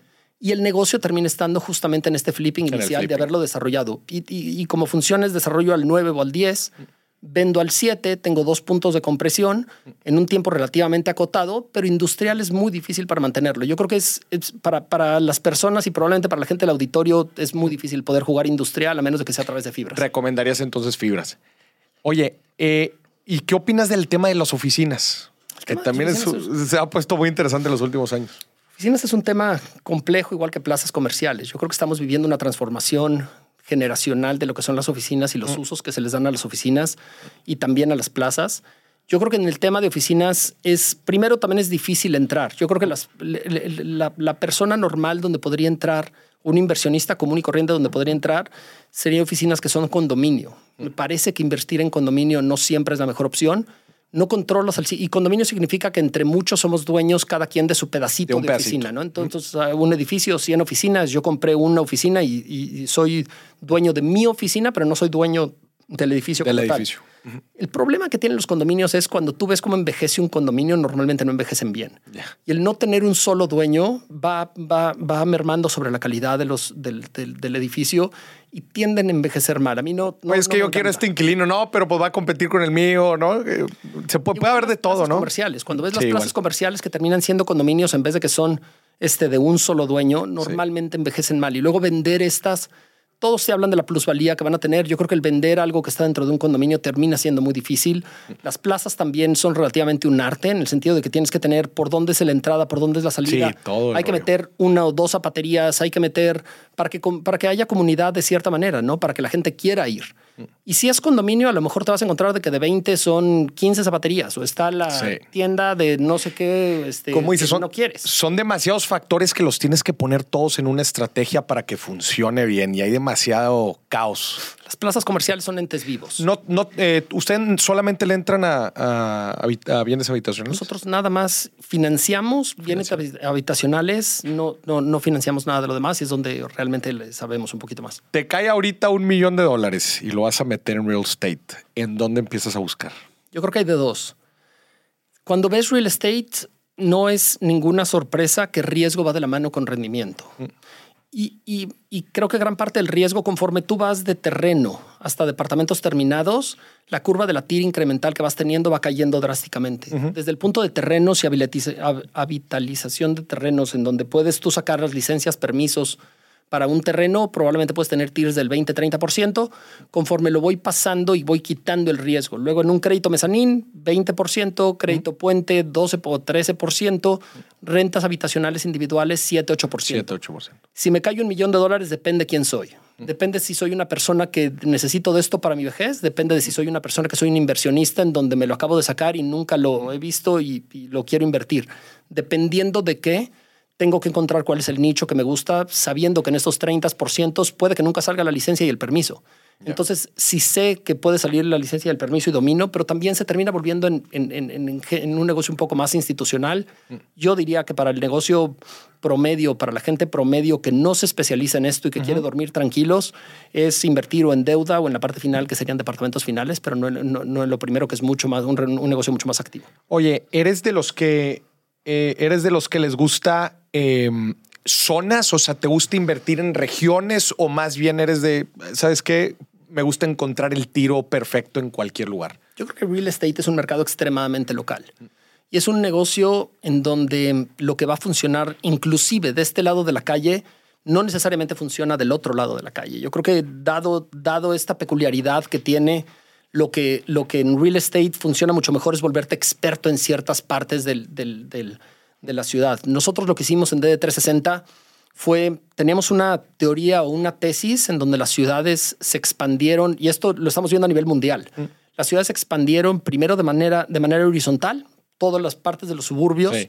Y ahora por la falta de servicios y las faltas de comunicación, las ciudades están colapsando de nuevo en los centros. No, esto no, no pasa nada más en algunos de los pueblos, está pasando, es un fenómeno que pasa a nivel mundial, en donde la gente está regresando a los centros, se están densificando y se están volviendo tanto a gentrificar como a volver con más servicios la parte de, de los centros.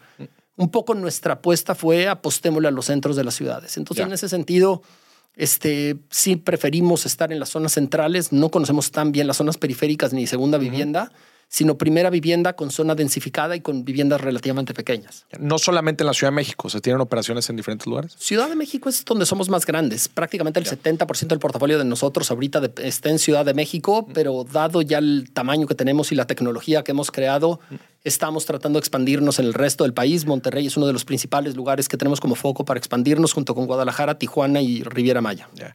Oye, ahorita me llamó mucho la atención lo que dijiste del dashboard, en donde prácticamente van viendo todo el análisis financiero en tiempo real de los desarrolladores.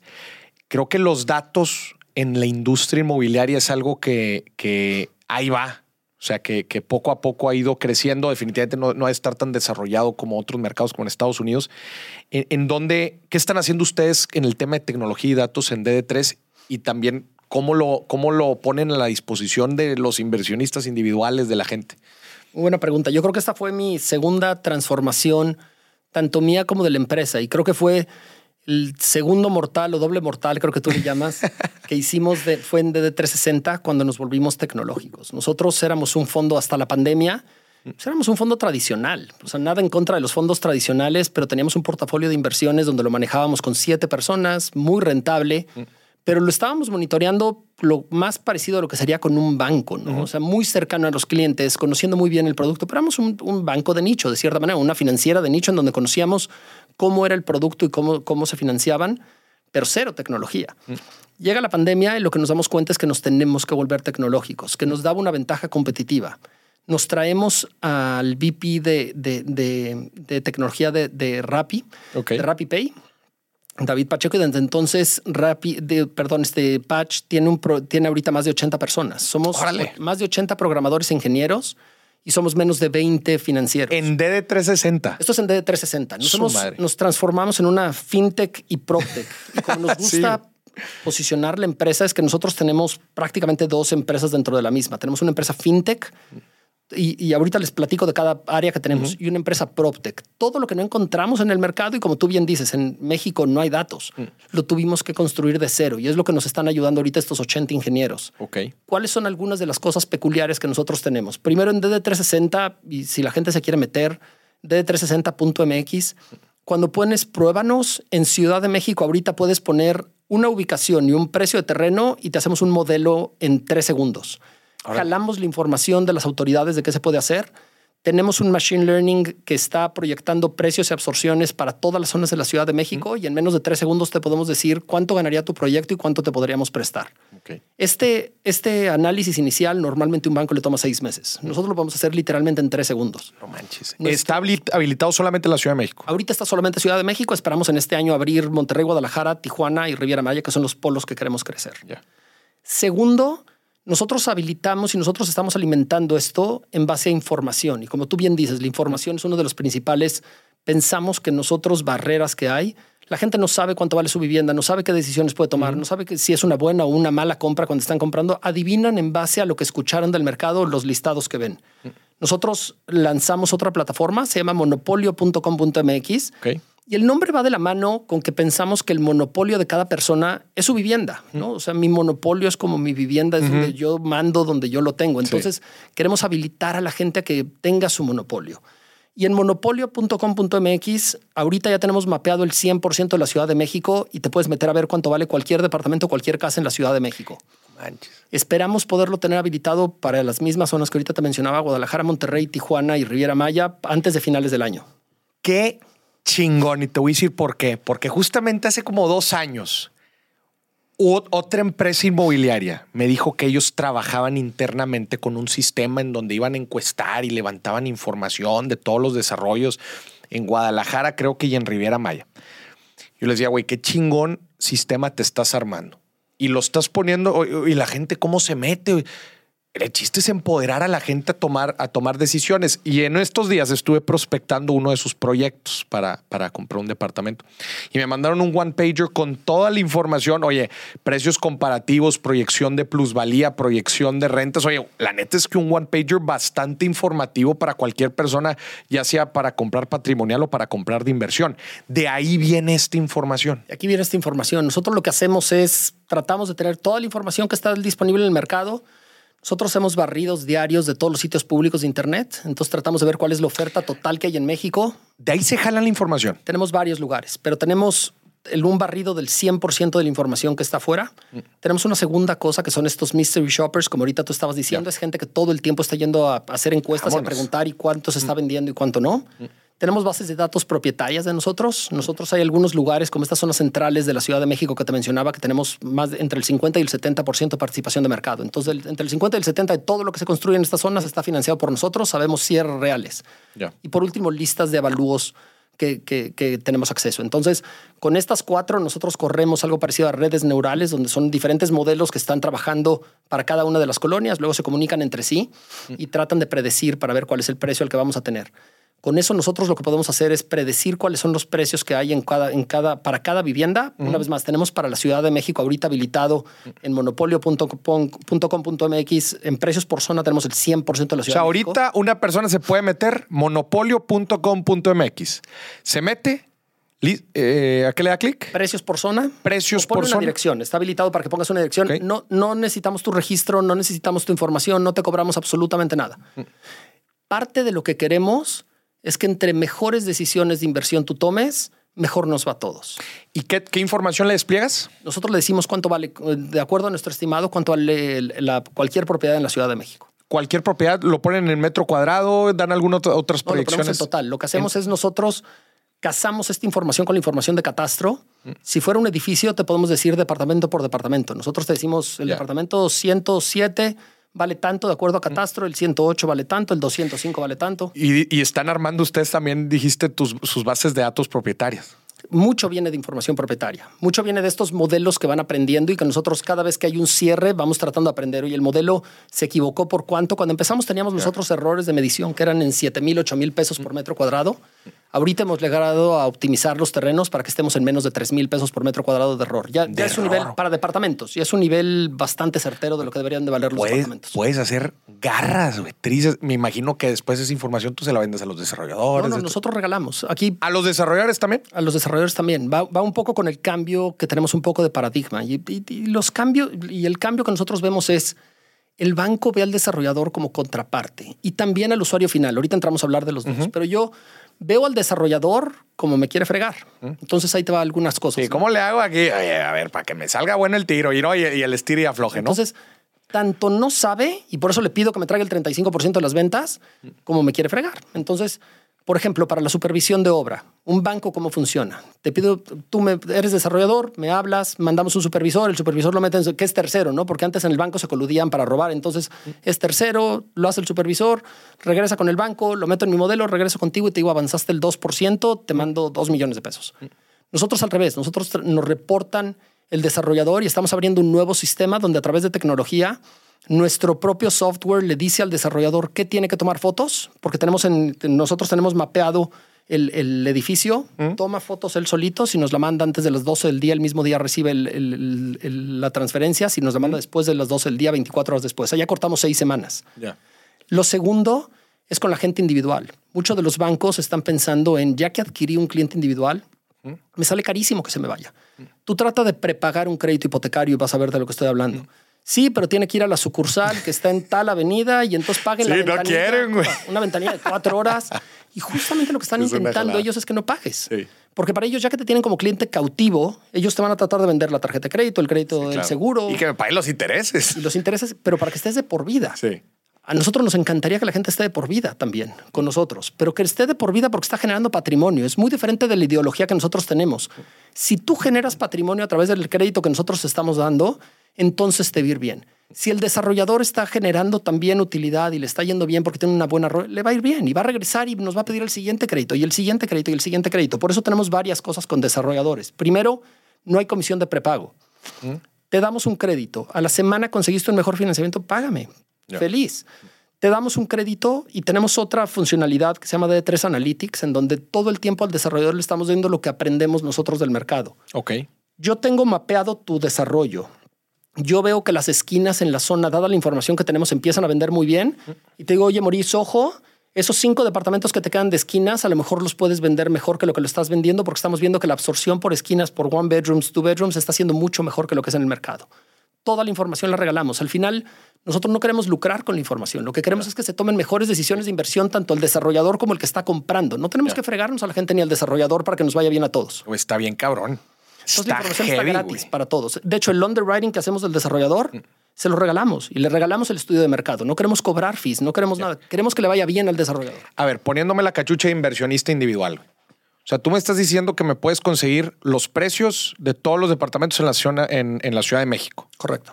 ¿Y me, muestras también proyecciones de rentas? Yo te puedo ahorita dar, y, vamos por etapas, vamos evolucionando en monopolio, ¿no? Pero al día de hoy tenemos los precios teóricos del 100% de la Ciudad de México. Siguiente etapa, nosotros deberíamos de funcionar como un agregador de la oferta. Muy, muy parecido a lo que funciona Kayak con, los buscadores de precios de viaje. Nosotros queremos agregar toda la oferta y decirte, oye, Maurice, ¿quieres comprar en tal colonia? Pues fíjate que encontré estos 20 portales que venden departamentos que te pueden ser interesantes para ti. Para que tú puedas entrar a estos 20 portales, ¿dónde ganamos nosotros?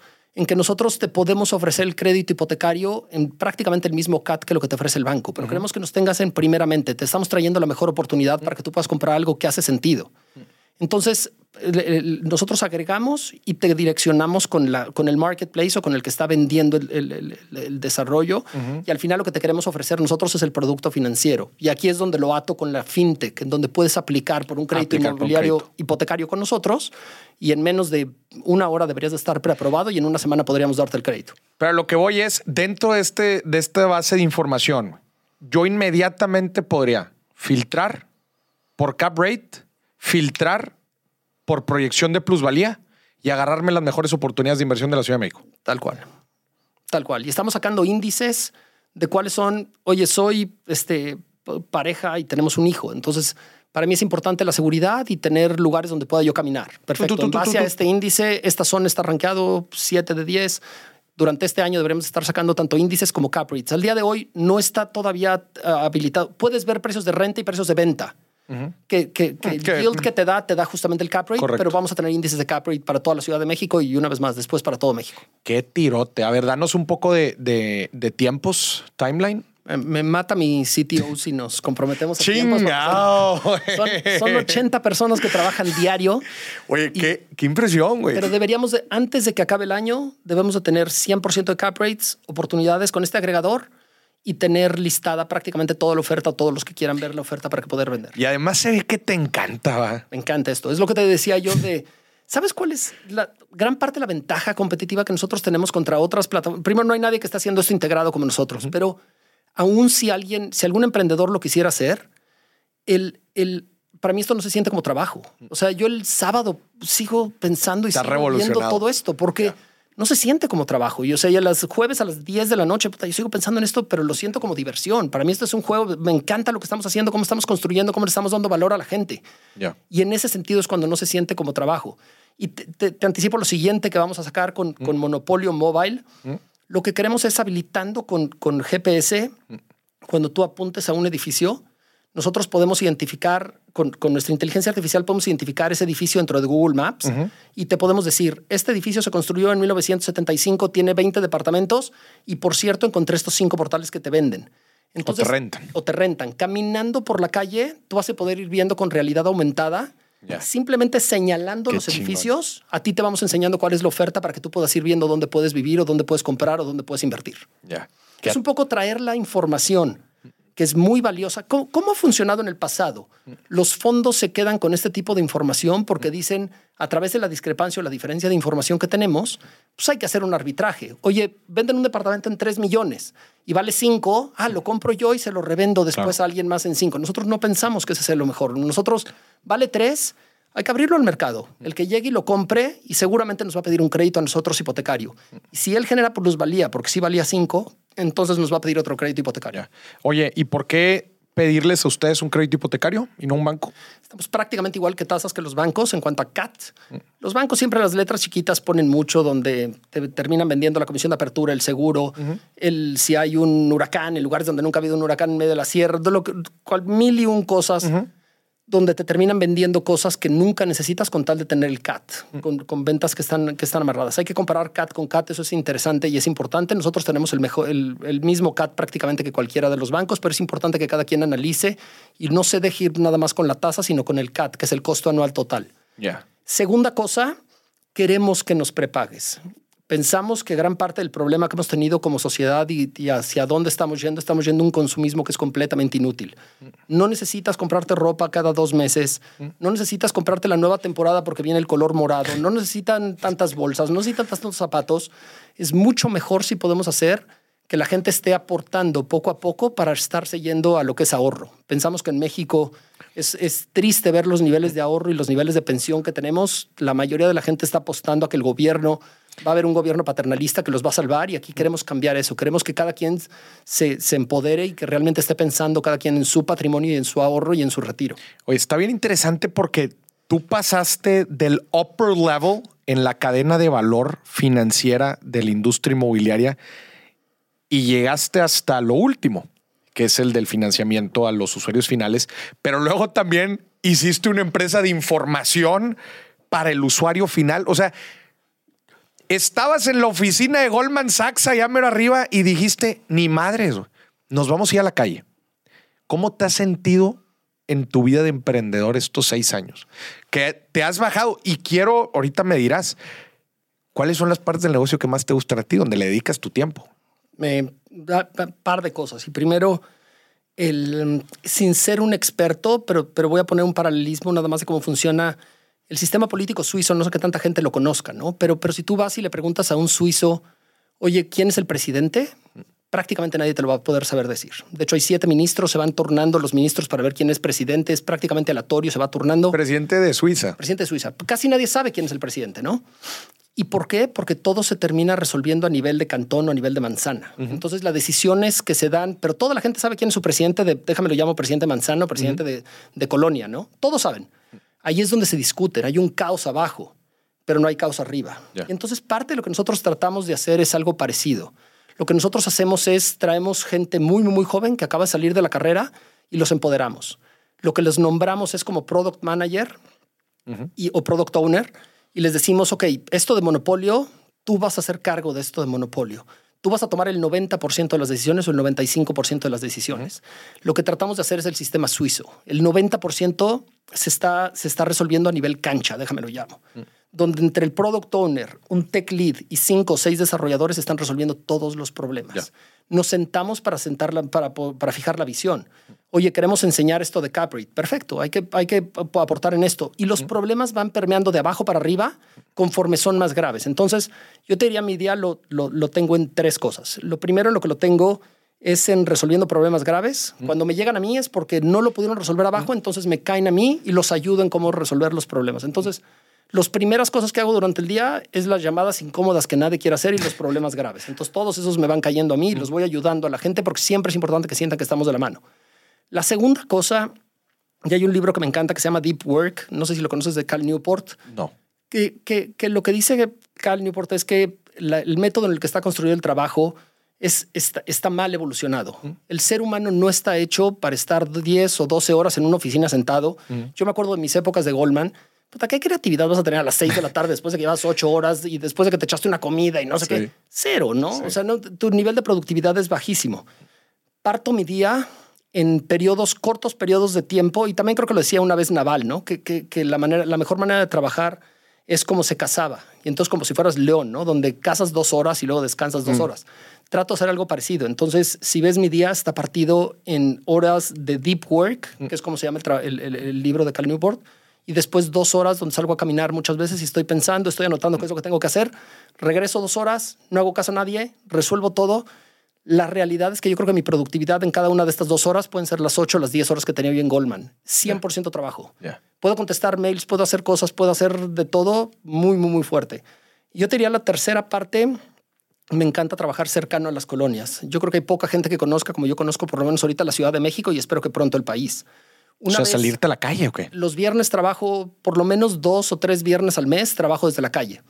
Y conozco la colonia obrera, la Doctores, la Juárez, la Cuauhtémoc, Santa María la Ribera, la San Rafael, prácticamente todas las colonias que pregúntale a cualquier banquero cuando ha ido a, a hablar, ¿no? Pero te hablan, no, no, no, es que las absorciones en la San Rafael, güey, ha sido porque de este lado ya no es la San Rafael, de este lado, de lado ya estás en la Santa María la Ribera o la Tlampa y entonces es otro tipo de absorción, es otro tipo de mercado. Oye, entonces visitar y ver de cerca. Es muy fácil tomar decisiones en Excel, es muy difícil el, el tomar decisiones correctas si no tienes la sensibilidad de mercado. Salir, ver los desarrollos, oye, las ventanas, ¿por qué están así puestas las ventanas? ¿Por qué no pusieron más ventilación?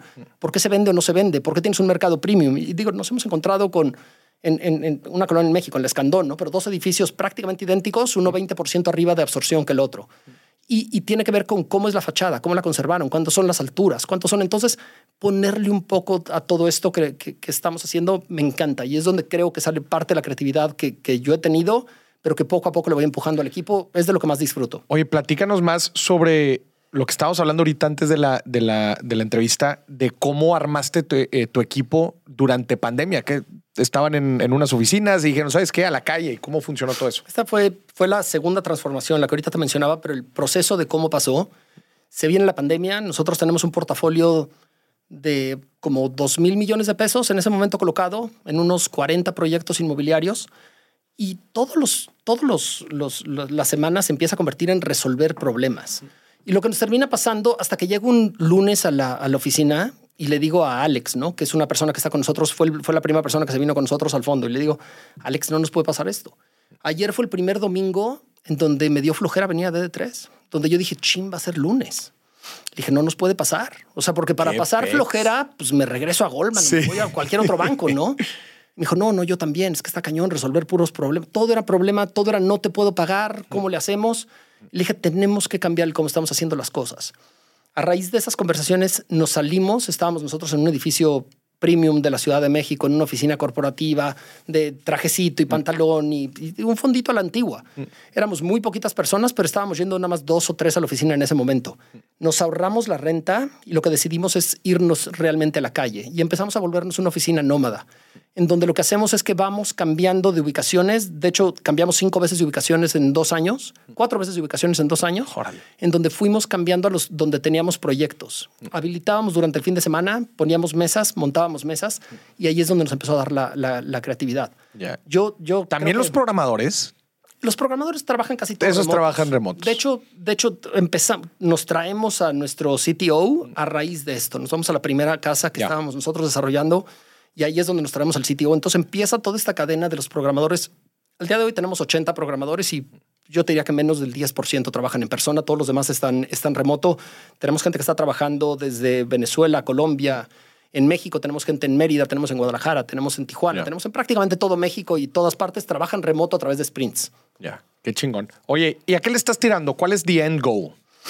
Yo creo que lo tenemos clarísimo qué es lo que queremos hacer. Nosotros sabemos qué es lo que controlamos al día de hoy, que es convertirnos en la hipotecaria más, más grande del país. En la hipotecaria más grande. Y tenemos para convertirnos en la hipotecaria, tenemos dos frentes. Tenemos un frente que es el frente de desarrolladores y tenemos un frente que es el frente de individuos. Para el frente de desarrolladores pensamos que podemos llegar a entre 20 y 25 mil millones de pesos, más o menos de cartera, lo cual es más o menos donde está ahorita el líder. El que tiene el número uno del mercado está en eso, sería duplicar el tamaño de la cartera que tenemos el día de hoy.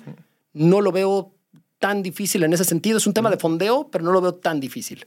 ¿Dónde está el reto? El reto está en también convertirte en una hipotecaria de las personas individuales. Ya.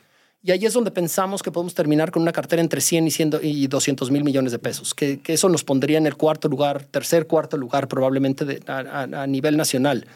Cuando lo traduces en números, pensamos que dado el producto que nosotros tenemos, deberíamos de estar enfocados en el mercado B y A, por lo menos actualmente. Después tenemos que ir bajando y, y- y- y volviendo este producto premium, volverlo un producto para todos. Y al final se traduce en que tenemos que dar 30 mil créditos, 30 mil a 50 mil créditos. Este, lanzamos el producto hace muy poco, el de créditos individuales, y estamos cambiando todo como lo estamos haciendo en cuanto a la estrategia. Lo que necesitamos es que cualquier persona pueda acceder a un crédito con nosotros. Ahorita pueden aplicar y pueden, pueden tener una respuesta en menos de una hora. Pero más importante que el, que el inicial, porque ahí los bancos no son tan malos. Yo creo que donde sí podemos agregar muchísimo valor es en el prepago Ok. queremos cambiar el, el, el behavioral finance de cierta manera, queremos cambiar la manera de pensar de las personas y queremos que las personas piensen en ahorro. Ya. Para nosotros, para el, banco trata que no le pagues. Para nosotros al revés, queremos ah, incentivarte y darte algún tipo de gamification y empujarte para que nos estés pagando. Porque lo que nosotros sabemos es que entre, si- entre antes nos pagues primero mejor el perfil de riesgo. ¿no? Si compraste un departamento de 3 millones, nos debes dos. Cuando nos debas uno, no vas a dejar de pagar. Y segunda cosa, cuando lo pagues, vas a pedir otro, vas a tener otro. Queremos que la gente construya patrimonio. Al final, tener esta financiera con un fin un poco más social se termina volviendo también egoísta a nosotros, pero sabemos que si te ayudamos, no nos vas a fallar. Claro. Entonces, el dar a la gente una, una alternativa que es mucho más flexible y que es muchísimo mejor que lo que ofrecen actualmente los bancos comerciales, pensamos que también nos va a favorecer en el mediano plazo y estamos ahorita trabajando con todo lo que podemos para que en menos de cinco años seamos la hipotecaria más grande de México. Está chido que le metes mucho tu propia filosofía de cómo te gustaría que fueran finanzas éticas. Yo Eh, creo que son los traumas, Maurice, que te platicaba al principio, que los estamos tratando de, de- de contagiar en todas las demás personas. Pero ese es el, tratar de dar un poco más. ese es el tipo de instituciones financieras que necesitamos en nuestro país que traigan una fuerte eh, parte de cultura financiera. güey. O sea, eh, esto que dices de impulsar el ahorro, de también proveer las herramientas necesarias para que la gente pueda, pueda hacer esto, porque pues allá afuera es una jungla, ¿verdad? Todos tratándote de pasar tu lana a la de ellos, este, un tema de abstracción financiera gigante en donde mm, que no sientan su lana para que gasten lo, lo, lo, lo que más. Eh, y también tantas presiones y tanta, no sé, el ser humano está eh, expuesto y obviamente todos conocemos nuestros sesgos cognitivos y tratan de darnos en la madre por ahí. Pero hay tan poco conocimiento y tan poca gente que realmente se esté preocupando por, por brindarle esta atención para que, para que la gente tome mejores decisiones. Claro. Un- uno de los productos que estamos ahorita por sacar es la tarjeta de crédito. Yo estoy completamente en contra de las tarjetas de crédito. Entonces, te voy a Tú decir nada más. odias las tarjetas de las- crédito. Las, detesto. ¿Y por qué las detesto? Porque lee las, lee las letras, ¿no? 80%. Y luego salen muchas financieras que dicen, yo voy a sacar la nueva tarjeta y no tengo nada en contra de estas empresas, pero voy a sacar la nueva tarjeta para darle a la gente inclusión bancaria, porque no es justo que la gente no tenga inclusión bancaria. Ah, está muy padre tu, tu visión y tu misión, ¿no? Oye, a ver tu- tu- los términos de tu tarjeta, 90%. Güey, no, no me ayudes, ¿no? Sí. O sea, puta, para, para sacar a Sí, alguien sí. para que tenga inclusión financiera prestándole al 90%. No, no, tú lo que quieres es esclavizar a alguien financieramente, pero esclavizar a alguien. Lo que queremos sacar nosotros es una tarjeta de crédito justamente para consolidación de deuda. ok, Yo te doy una hipoteca y dentro de tu hipoteca yo puedo ver en tu buró si tú tienes una tarjeta de crédito. Y con, si con X banco tienes una tarjeta de crédito de 30 mil pesos o lo que fuera, pero, pero a una tasa del 80, nosotros queremos que repagues con nuestra tarjeta de crédito tu tarjeta de crédito. Ok. La atamos con el crédito hipotecario, esta tarjeta de crédito, te voy a decir, Maurice, págame los mismos mil pesos que estabas pagando. Pero ahora, en vez de que se vayan 900 a intereses, 100 a capital, se van a ir 900 a capital, 100 a intereses. La tasa con la que le queremos sacar, y ahorita es un reto dadas las tasas de mercado, pero abajo del 20%. Estamos tratando de empujar para que sea la tarjeta más, más baja que hay en todo el mercado. Realmente pensamos que ahí tiene que estar la innovación. Es muy fácil innovar en un producto donde tengas tres botoncitos más atractivos. El chiste es innovar en algo donde Sí. te impacte la vida, donde te saqué de la deuda y te saqué de tu tarjeta de crédito en menos de dos años. Y luego, si te sale una emergencia, la vas a usar, pero una tasa del 18, una tasa del 19, no a las tasas del 90, ¿no? Ya. Oye, es impactante las tasas luego de los microcréditos. Cuatro dígitos, gacho. ¿Cómo puede ser? Y lo están haciendo para sacar a la gente de, para, para, para bancari- ayudarle a la gente a bancarizar. Güey, Bancarizar. no me ayudes, ¿no? ¿Cómo puede ser? Oye, a ver, platícame otros hábitos financieros que tienes. ¿Ahorras constantemente? Realmente todo lo tengo ahorrado en la empresa. Y, y O sea, lo reinviertes en la empresa. sí, casi prácticamente. ¿Te pagas sueldo? lo- sí, sí, pagamos. Tengo sueldo, pero no tengo bono. Ok. De hecho, ahorita que hicimos la ronda A, uno de los covenants que metimos es que ni Martín ni yo tenemos bono. Entonces, todo lo demás está para, para las gentes. Metimos también una compensación para que sea con acciones y pusimos A, a los, a tu gente, a los a, empleados. todo- a todos los empleados, pero metimos una exclusión donde estas acciones de compensación no se nos pueden dar ni a Martín ni a mí. También tratando un poco de volver esta empresa en donde estemos todos alineados. El, me, me gusta el compounding. Entonces todo lo tengo invertido en cosas que tienen que ver con, con, con, con DD3. Invertí en cripto, me fue fatal. Ya ¿Te gu- perdí. Y la, y la tesis no era mala, era un tema de apalancamiento. La, la tesis que yo tenía hace dos años es que, que Ether le iba a ganar por mucho a Bitcoin. Ajá. Y digo, esto va a ser controversial, ¿no? Pero en Ether creo que tiene, es, es, es como invertir en el, en el Excel del futuro, ¿no? Yeah. Donde gracias a esto puedes, puedes construir tanto Layer 2 como puedes construir diferentes Tiene más casos de uso. Muchos más. Y luego te pueden estar pagando una regalía cada vez que hay Ether, luego se da el merge. Entonces yo estaba súper... Este, Mm. Todo cuadraba. El Excel funcionaba. güey. estaba en Órale. 0.07, pero se me cae a 0.05, me limpian prácticamente todo y luego viene, bueno, la debacle de los exchanges y de todo. Entonces mejor nos vamos a lo que sabemos. Cada- por, eso, por eso te digo que cada quien a lo que le sabe. Pero a ver, te cierran las puertas de las inversiones en D3. Te dicen, ya, ya, ya, está bien aquí. ¿Qué otras cosas te gustan? Haced clases. Yo creo que lo mejor que puede hacer cualquier persona sería invertir en, en- en- en la bolsa de largo plazo con poco apalancamiento. Poner lo, lo que más importa es consistencia. Y todos, porque con Me eso vas encanta. haciendo la- la- el promedio, ¿no? Cuando caen, el chiste es tener atadas las manos para que cuando caiga no tengas este sesgo de no, se va a quemar Sí, el mundo sí. y empiezas a vender. Y lo puedes ver un poco con, con- con los índices, con, con, VIX o cualquier índice de volatilidad, Mm. en donde cuando caen las cosas es la gente vende las opciones y la volatilidad implícita del S&P es mucho más alta. Mm. El chiste es la consistencia. Todos los meses voy a mandar el 2, el 5% de mis ingresos a este, Mm. a este índice y me voy a olvidar de él. Oye, bajó, increíble, ¿no? Porque entonces puedo comprar más Bríncale, barato que ya quería yo Claro. comprar. Entonces, a lo mejor cuando baje, inclusive subes lo que estás haciendo, contra, con un, un contraargumento de lo que estás haciendo con rebalanceos cada año, dos años. Antes yo era de stock picking y de pensar de, oye, es que Tesla está padre. Timing the market. Yo creo que ganar es prácticamente imposible. Y lo puedes ver cuando ves el performance de cualquier ETF de Vanguard o cualquiera de estos ETFs. Le ganan prácticamente al 90 cuando lo metes con fees. Entonces, yo me iría a un ETF y entre menos este, costo, muchísimo mejor. Me encanta lo que mencionas porque, güey, yo soy un fiel creyente de eso, consistencia, güey, y disciplina, no solamente en las finanzas, en toda la vida. ¿Cómo lo, cómo lo aplicas tú? Digo, al final de cuentas te ves que eres una persona bastante estructurada eh, y, y disciplinada. Platícame un poco de, de- de- de esa consistencia, ¿Cómo, cómo la aplicas en tus diferentes áreas de tu vida. No, te- creo que parte de lo que yo partí diciendo de la, de la obsesión que tengo la trato de encaminar en, en- en algunas cosas. Una tiene que ver con esto trabajo. Todo el día, si me despiertas así sábado 4 de la mañana, te voy a decir un número de un precio por metro cuadrado de alguna colonia. Todo el tiempo estoy viendo nuestros datos, nuestras cosas. Creo que tengo clarísimo en dónde estamos, cada crédito, cuáles son las rentabilidades, cuál es el proyecto, a cuánto estamos vendiendo, cómo estamos vendiendo. Entonces, una de la consistencia es estar muy cerca del negocio. Entonces, creo que conozco bastante bien el negocio en el que estamos y, y la empresa en la que estamos y a todos los niveles. La segunda consistencia que tengo es leer. Leo como enfermo. Y trato de leer este, entre un, dos a cuatro libros a lo mejor al mes, este, a veces uno a la semana y, y- y estar todo el tiempo aplicando y tratando de experimentar con lo que estás leyendo. No es nada más leer por leer. Antes yo leía más por un premio, donde veía todos mis libros y luego decía, ay, leí 37, me quedé corto. Ahorita no, empiezo a ver un libro malo y voy esquimeando, ¿no? Nada más voy viendo, este título me interesa, no me interesa y me brinco. Entonces ya ni me importa cuántos leí. Leo, leo lo que tenga que leer, pero sí trato de tener esta consistencia de todos los días. Todos los días leo, todos los ¿Dó- días. ¿Dónde descubres qué leer? En podcast, casi todo. Lo que, lo que mm, últimamente estoy haciendo es no me controlo con cuántos libros comprar. Entonces, siempre que veo un libro o escucho un libro que me interesa, lo pido. Yo creo que pido a lo mejor como 10 libros al mes. Tengo ahorita un backlog, yo creo que como de 150, 200 libros en mi casa. No sé si los voy a leer. La gran mayoría nunca me va a dar tiempo de Sí, leerlos, güey. pero es buenísimo, es delicioso tener un Barnes Noble en tu casa, ¿no? Porque nada más sales, agarras cualquier libro Sí, y tienes- siempre tienes algo bueno Sí, para, sí, la, sí. para la lectura. Y, y lo tercero es el ejercicio, que a mí me ha ayudado muchísimo. Mm. A mí me ha ayudado tanto en la consistencia, pensar de largo plazo. Empecé con ejercicio con 5 kilómetros, corriendo 5 kilómetros. Luego me pasé a triatlones. Hice un Ironman el año pasado. Cinco kilómetros diarios. No, no, no, carreras de 5 kilómetros. Carreras de nada, cinco nada, nada. Cuando estaba yo gordo. Ya, ya.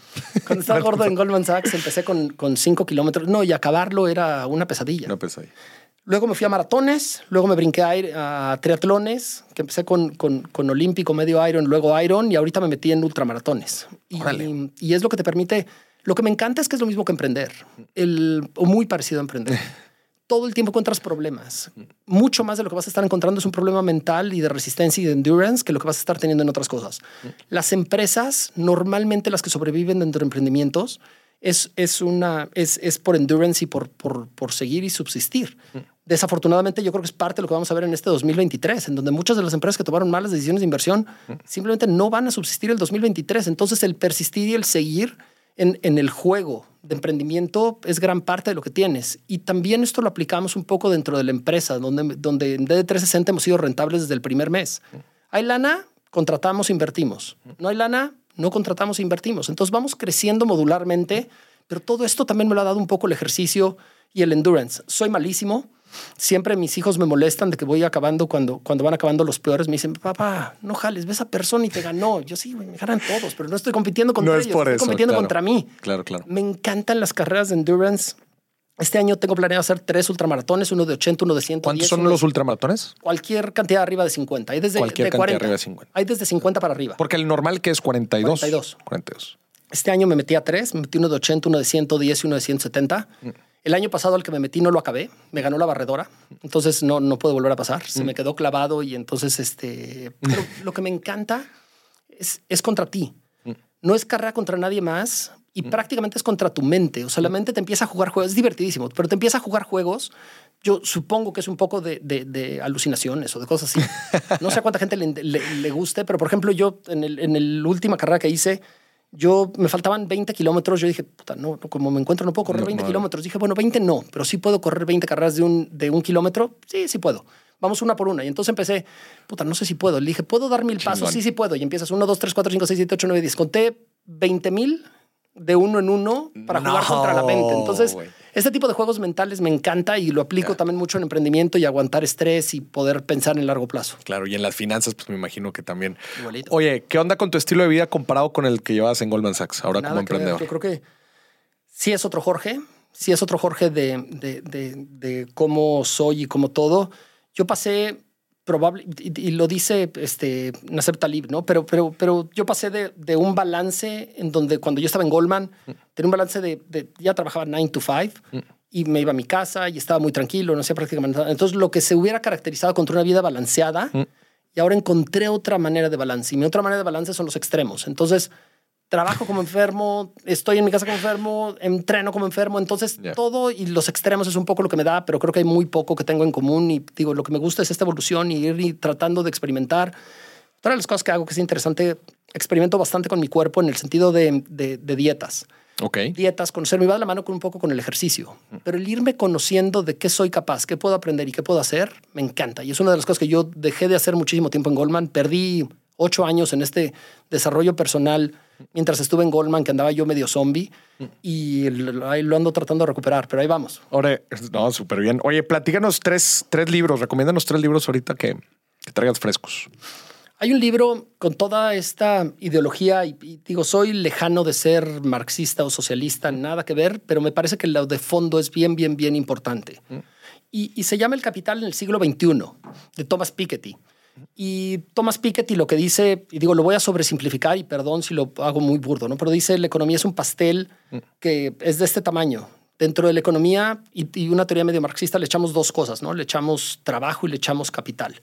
Si la economía y si el PIB crece al 3%, pero el capital se está llevando el 15 o 17% por necesidad y por, por relación aritmética y alguien que está dejando esto. y, y en gran parte es el poder adquisitivo de la gente que está, que está trabajando y del trabajo. Y muestra cómo históricamente se han dado concentraciones altísimas de riqueza cuando no hay algún shock externo que típicamente han sido las guerras o las revoluciones. Y él pone algunas medidas, como por ejemplo poner un, un- un impuesto a las herencias y algunas otras cosas. No, no tanto comparto la ideología de, de- de Thomas Piketty, pero me parece que es interesantísimo el cómo él está relacionando el qué debería de pasar con, con, con, con el trabajo, donde necesitamos que en esta escalera social ayudarle a la gente del nivel 7 al 6, del 6 al 5, del 5 al 4. Hay que ayudar a la gente en la escalera social para que siempre vaya subiendo. Y hazme el favor ahora, por ejemplo, con tecnologías tipo ChatGPT y cosas de estas en donde, ay, güey, el futuro del trabajo se ve. Yo creo que hay muchísimas industrias que van a estar comprometidas y se van a generar muchísimas otras industrias. Yo creo que es parte de lo padre que podemos estar haciendo, el cómo vamos innovando y el cómo vamos creciendo a través de- de- del tiempo. Creo que el, el segundo libro que recomendaría, y este libro lo recomiendo, debería ser lectura básica y forzada para todos, es The Psychology of Money. Uf, buenísimo. donde te habla de todos estos sesgos que tenemos, pensar en largo plazo, los índices, el cómo lo puedes estar haciendo, el- el- la, la- la construcción, donde todo lo que ahorita estamos mencionando, ¿no? Donde, donde los efectos que tiene el compounding, el que no te vayas tanto por gasto, el cómo estar pensando. Yo creo que las finanzas personales debería ser una de las materias que más deberían de tratar de empujar en las escuelas. Yo creo que nos enseñan muy, muy, muy poco en las escuelas el cómo poder llevar la, la información y creo que sería importantísimo. Chingón. Hoy hay un tercer libro que es un poco menos coloquial o menos conocido, que de hecho lo platicaba hoy en la mañana con otra persona, pero que se llama The Innovation Stack. Es un poco lo que hemos tratado nosotros de hacer dentro de D360.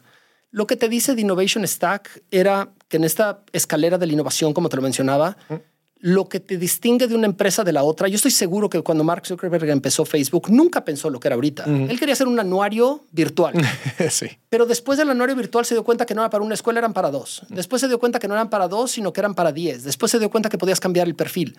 El Innovation Stack es como innovaciones encima de otras innovaciones hacen también compounding en donde se vuelve muy difícil el tratar de alcanzar. Entonces, creo que lo que estamos tratando nosotros de llevar dentro de D360 un poco esta ideología y donde siempre todo es abierto. Todas las ideas y todo lo que estamos tratando de hacer lo compartimos. Si alguien nos quiere tratar de copiar y de competir, adelante. Pero nosotros ahorita estamos pensando en las innovaciones que vamos a hacer 2024 y 25 y 26. Ya las estamos programando y ya lo estamos haciendo. Si nos quedáramos estáticos, sin duda alguien nos va a copiar y nos va a alcanzar. Creo que este Innovation Stack es importante para todos y un poco perderle el miedo a empezar y el perderle el miedo a hacer.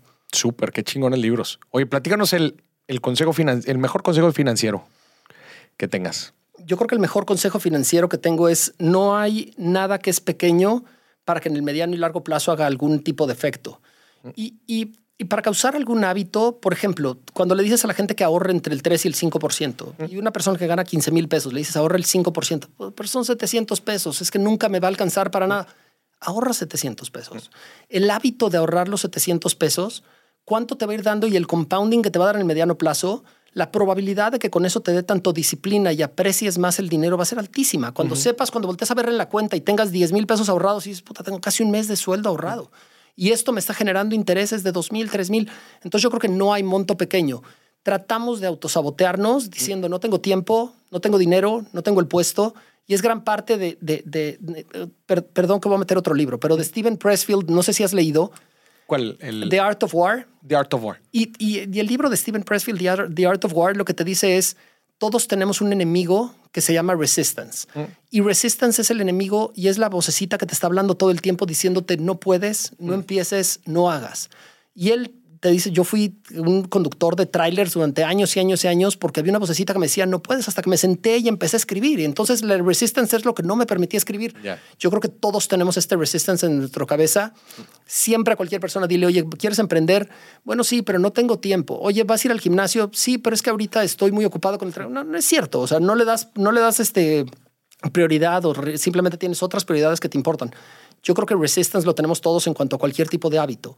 Y uno debería de ser, empieza aunque sea muy, muy, muy pequeño para ir cambiando tu manera en la que ves las cosas y cómo aprecias las cosas. Qué chingón. Y con el tiempo generar ese compounding del que hablas. Tal cual. Oye, eh, híjola, voy a tener que cortar el episodio. Chinga, está con madre el cotorreo. Me gustaría después, lo vamos a dejar también para, para otra ocasión, porque me gustaría hablar un poco de economía, economía global, macro, eh, tendencias a futuro, cómo también ves tú la, eh, el, capitalismo social. Creo que esto daría para otras dos horas, pero bueno, lo vamos a tener que dejar para otro, para otro rato. Me gustaría que a grandes rasgos nos des un poco de tu perspectiva sobre este año que viene, 2023. Y bueno, si quieres, extiéndelo el, el horizonte unos tres años para eh, pequeños y medianos empresarios. Yo creo que estamos también, así como se vivió la tormenta perfecta para los desarrolladores, me mm. parece que para las pymes y para las pequeñas empresas está ahorita viviendo la tormenta perfecta. Mm. Tenemos un problema de, de, tasas, en donde las tasas actualmente, y poniendo referencia a dónde están ahorita, están en el 11.50. La idea es que las tasas siempre, cuando, cuando me endeudo, por lo menos productivamente, es porque mi, mi ROE o mi retorno en capital debe de ser mayor que lo que me estoy endeudando, porque si no me estoy consumiendo parte del equity que tengo. 11.50 más cualquier spread que me cobre un banco, estoy entre el 15 y el 20%. Hay pocos proyectos que te den 15 a 20%. Las tasas actualmente en donde están, están deteniendo y lo que le metió el Banco de México es un shock a la demanda. El problema con los shocks a la demanda y también frenar la inversión en capital fijo me parece que va a ser que sea un año extremadamente complicado. Deberíamos de tener un año relativamente bajo. Yo creo que es tiempo de, de, de, como dice el dicho, nunca dejes que una crisis pase sin que la aproveches, ¿no? Y me parece que esta crisis es para replantearnos con cuánta gente necesito, cuánta inversión necesito, cómo volver una empresa más lean, dónde están otras áreas de negocio y tratar de salir del molde de lo que hemos estado haciendo. Yo creo que la gente que salga del molde y que empiece a explorar otros modelos de negocio le puede ir muy bien. La gente que siga haciendo exactamente lo mismo, no puedes esperar retornos, eh, cosas diferentes cuando sigues haciendo exactamente lo mismo que estabas haciendo en muchos años. Yo creo que viene un periodo donde la inflación debería de caer relativamente rápido cuando lo ves con, con, con, alguna medición, pero el M1 o el M2, M1 es la cantidad circulante que hay dentro, de la, dentro de la economía, M2 es cantidad circulante menos depósitos de plazo, es uno de los mejores predictores de inflación. Cuando ves la contracción que hay entre el M1 y M2 es drástica, es decir, la inflación la causó todo el circulante que metieron los bancos centrales porque estaban con miedo de COVID, ha caído drásticamente, entonces yo sí pensaría que viene una caída de la inflación importante pero me preocupa que, mediante, que, en el inter de esta caída de la inflación, lo que pueden ser los siguientes seis a nueve meses, es decir, el 2023, ahorquen a muchas empresas. Entonces creo que es momento de ser cauteloso, pensar muy bien los proyectos de inversión, tratar de ver cómo se pueden generar otras fuentes alternativas y ser creativos. Pero sobre todo trabajarle y trabajarle muy duro, que es lo que sí controlamos. Eso. Y me gusta también la parte que diste de eh, replantear modelos de negocio, innovar dentro de lo que estamos haciendo, ver, ver, ver eh, que hace falta que innovemos. Y dentro de la parte macroeconómica, pues también los eventos internacionales que terminan impactando la inflación, lo que sucede en, en, Ucrania, este, y bueno, obviamente también lo que pasa con nuestro vecino del norte, eh, tiende a ser un año bastante incierto, por lo menos en esta primera mitad, ¿no? Sin duda, sin duda. Ahora lo que, lo que de cierta manera no, es triste, pero creo que podemos tomar cartas en el asunto, porque siempre es muy fácil quejarse del gobierno, ¿no? Y siempre independientemente de cuál es el partido o no que esté, siempre responsabilizamos a alguien más para no tomar nosotros acción. Es mucho mejor pensar qué está dentro de nuestro coto de influencia y nuestro coto de decisión y tratar de tomar acción dentro de esto. Yo creo que en México tenemos dos cosas que son inmejorables para los siguientes años. El efecto primario, como tú ahorita decías, una de las industrias que tienen esta derrama es el, tema de moda del nearshoring. Pero el mm. nearshoring va a traer 200 industrias alrededor. No mm. tienes que hacer una nave industrial para que te vaya bien. Claro. Pues el proveedor de cualquiera de estas industrias que están trayendo y de esta derrama económica que está llegando dentro de México para sí tomar acción y para que cada quien vayamos poniendo de nuestro grano de arena. Yo creo que en México se conjuntan dos cosas. Mm. Se conjunta esta integración este alineamiento que está viendo entre Estados Unidos y China como para que México seamos el principal beneficiario. Mm. La segunda cosa es que demográficamente muy poca gente lo ve, pero la, China demográficamente se va a contraer durante los siguientes 50 años. Cuando todos, o sea, y es, y es, es increíble que en China las valuaciones sigan como están cuando viene una contracción. Es algo mm. parecido al envejecimiento de la población a lo que le pasó a Japón y esto sí te da un efecto deflacionario. Entonces, es el otro efecto, tanto la tecnología como una contracción demográficamente es lo que te puede dar un efecto de inflación, este deflacionario. En México tenemos el efecto opuesto, donde tenemos una población muy, muy, muy joven. No debemos de dejar pasar esta oportunidad.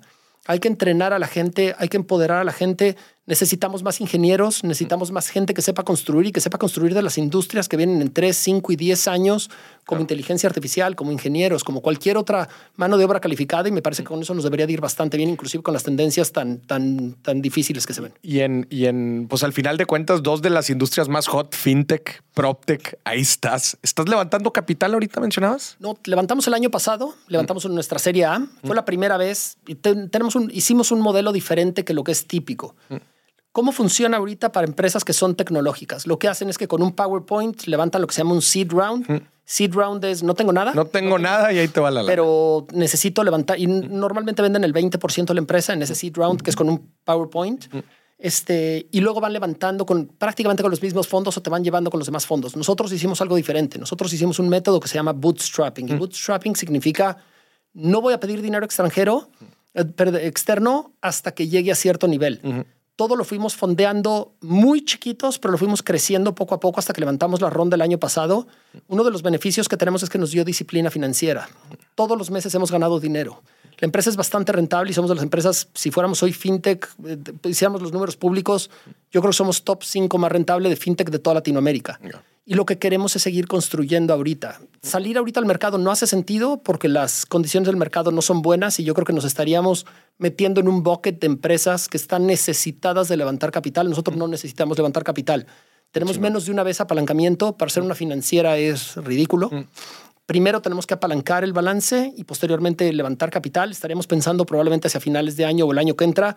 El objetivo es hacer un IPO. Ya. Y parte de hacer el IPO es que podamos también beneficiar a la gente que quiera ser accionista de nosotros. A veces nos ha preguntado la gente, oye, yo soy cliente de ustedes, me encanta lo que están haciendo, ¿cómo me beneficio también de ser socio de ustedes? Entonces, me parece que el IPO puede ser algo que forma. podríamos estar pensando. Estamos lejos de eso, pero yo te diría dos, tres años. Nos falta un levantamiento más y después podríamos llegar al IPO cuando tengamos los mercados correctos y la rentabilidad de este, donde queremos. Yo también soy un fiel eh, fan del bootstrapping. Al final de cuentas, probablemente vayas más lento, pero vas más seguro. Vas probando, vas, ya sabes en qué funciona, qué no, dónde son los proyectos de inversión que necesitan el capital. Y pues sí, es una forma un poco más ordenada y, y- y segura, dando pasos firmes de, de crecer. Y ahí, déjame, perdón el, el otro anuncio de otro libro, pero hay un libro que me parece fenomenal para esto, que se llama The Minimalist Entrepreneur. Y, y lo que dice es el, el emprendedor minimalista, ¿no?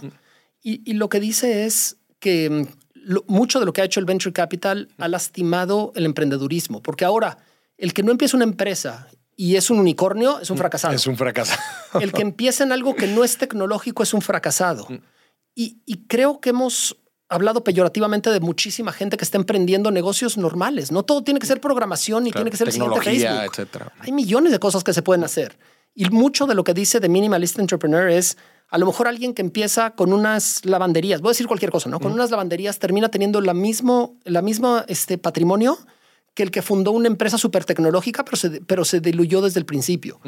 Pero le damos muy poco representación desde socialmente a la persona que fue a las lavanderías. Dirás, bueno, sí, tu primo tiene unas lavanderías ahí. Y mientras que el que es programador a lo mejor se quedó con el 1%, a lo mejor no tiene ya casi nada dentro de lo que tiene de la empresa, pero mucho el ego y el aparentar Claro. y causa al final mucho daño de, de- de maltratar esto todo grupo de emprendedores que están trabajando en otras cosas. ¿Y cómo sabes que el, el- el de la lavandería no va a llegar a- con un sistema a innovar dentro de esa misma industria después de todos los años de experiencia? A ver, al final de cuentas, tú estabas en una industria también que no era muy innovadora, digo, al- eh, servicios financieros, pero mira dónde terminaste. 100%. Pero ahí está el tema, lavanderías y luego el innovation stack. Vele sumando cosas adelante y luego lo vas poniendo. Eso. Chingado, Jorge. No, hombre, güey. Nos vamos a aventar otro tiro, sin duda, güey. Sin La duda, neta, que, que mm, eh, he disfrutado mucho la plática. Espero que tú también. también. Y tú, gente que nos, que nos estás viendo o escuchando, muchas gracias por acompañarnos. Jorge, ¿algún otro comentario, algún otro mensaje? Nada más que chequen nuestras páginas. Nos Ah, sí, por favor. Este, oye, a ver, para la gente que quiera eh, ver las oportunidades inmobiliarias, este, quiera solicitar un crédito, ¿dónde puede, dónde puede encontrar más información? desarrolladores que quieran ver sus proyectos o, o- o pedir algún crédito a desarrolladores, dd360.mx. Gente que quiera ver precios por zona o que quieran también ver oportunidades de preventa, monopolio.com.mx. Súper. Y por último, créditos individuales, compa.financial. Cualquiera de las tres, nos encantaría que nos conozcan. Creo que no hay nada mejor que conociéndonos y viéndonos. Compa.financial. Compa de compadre. Compa de compadre. Redes sociales, tú, la empresa, algo. Normalmente yo donde más publico es en Twitter, Ok. es donde soy un poco más activo, arroba Jorge Combe, todo pegado. Arroba Jorge Combe. También creo que tienes algo de actividad en LinkedIn. No también para que te sigan. LinkedIn es más corporativo, trato de poner ideas que tengan que ver con negocio, cosas Chingón. que tienen Está que ver súper interesante. En Twitter es más lo que se me va ocurriendo. El otro día un amigo me dijo, oye, ya te tengo que controlar en Twitter, estás escribiendo demasiado, pura tontería. Yo, güey, es lo que se me ocurre. Así, así funciona un poco mi cerebro. pero no, qué chingón. Jorge, pues qué gusto tenerte aquí en Dime si billetes y a toda la gente que nos estuvo viendo y escuchando. Esto fue otro episodio. Nos vemos próximamente. Gracias a todos.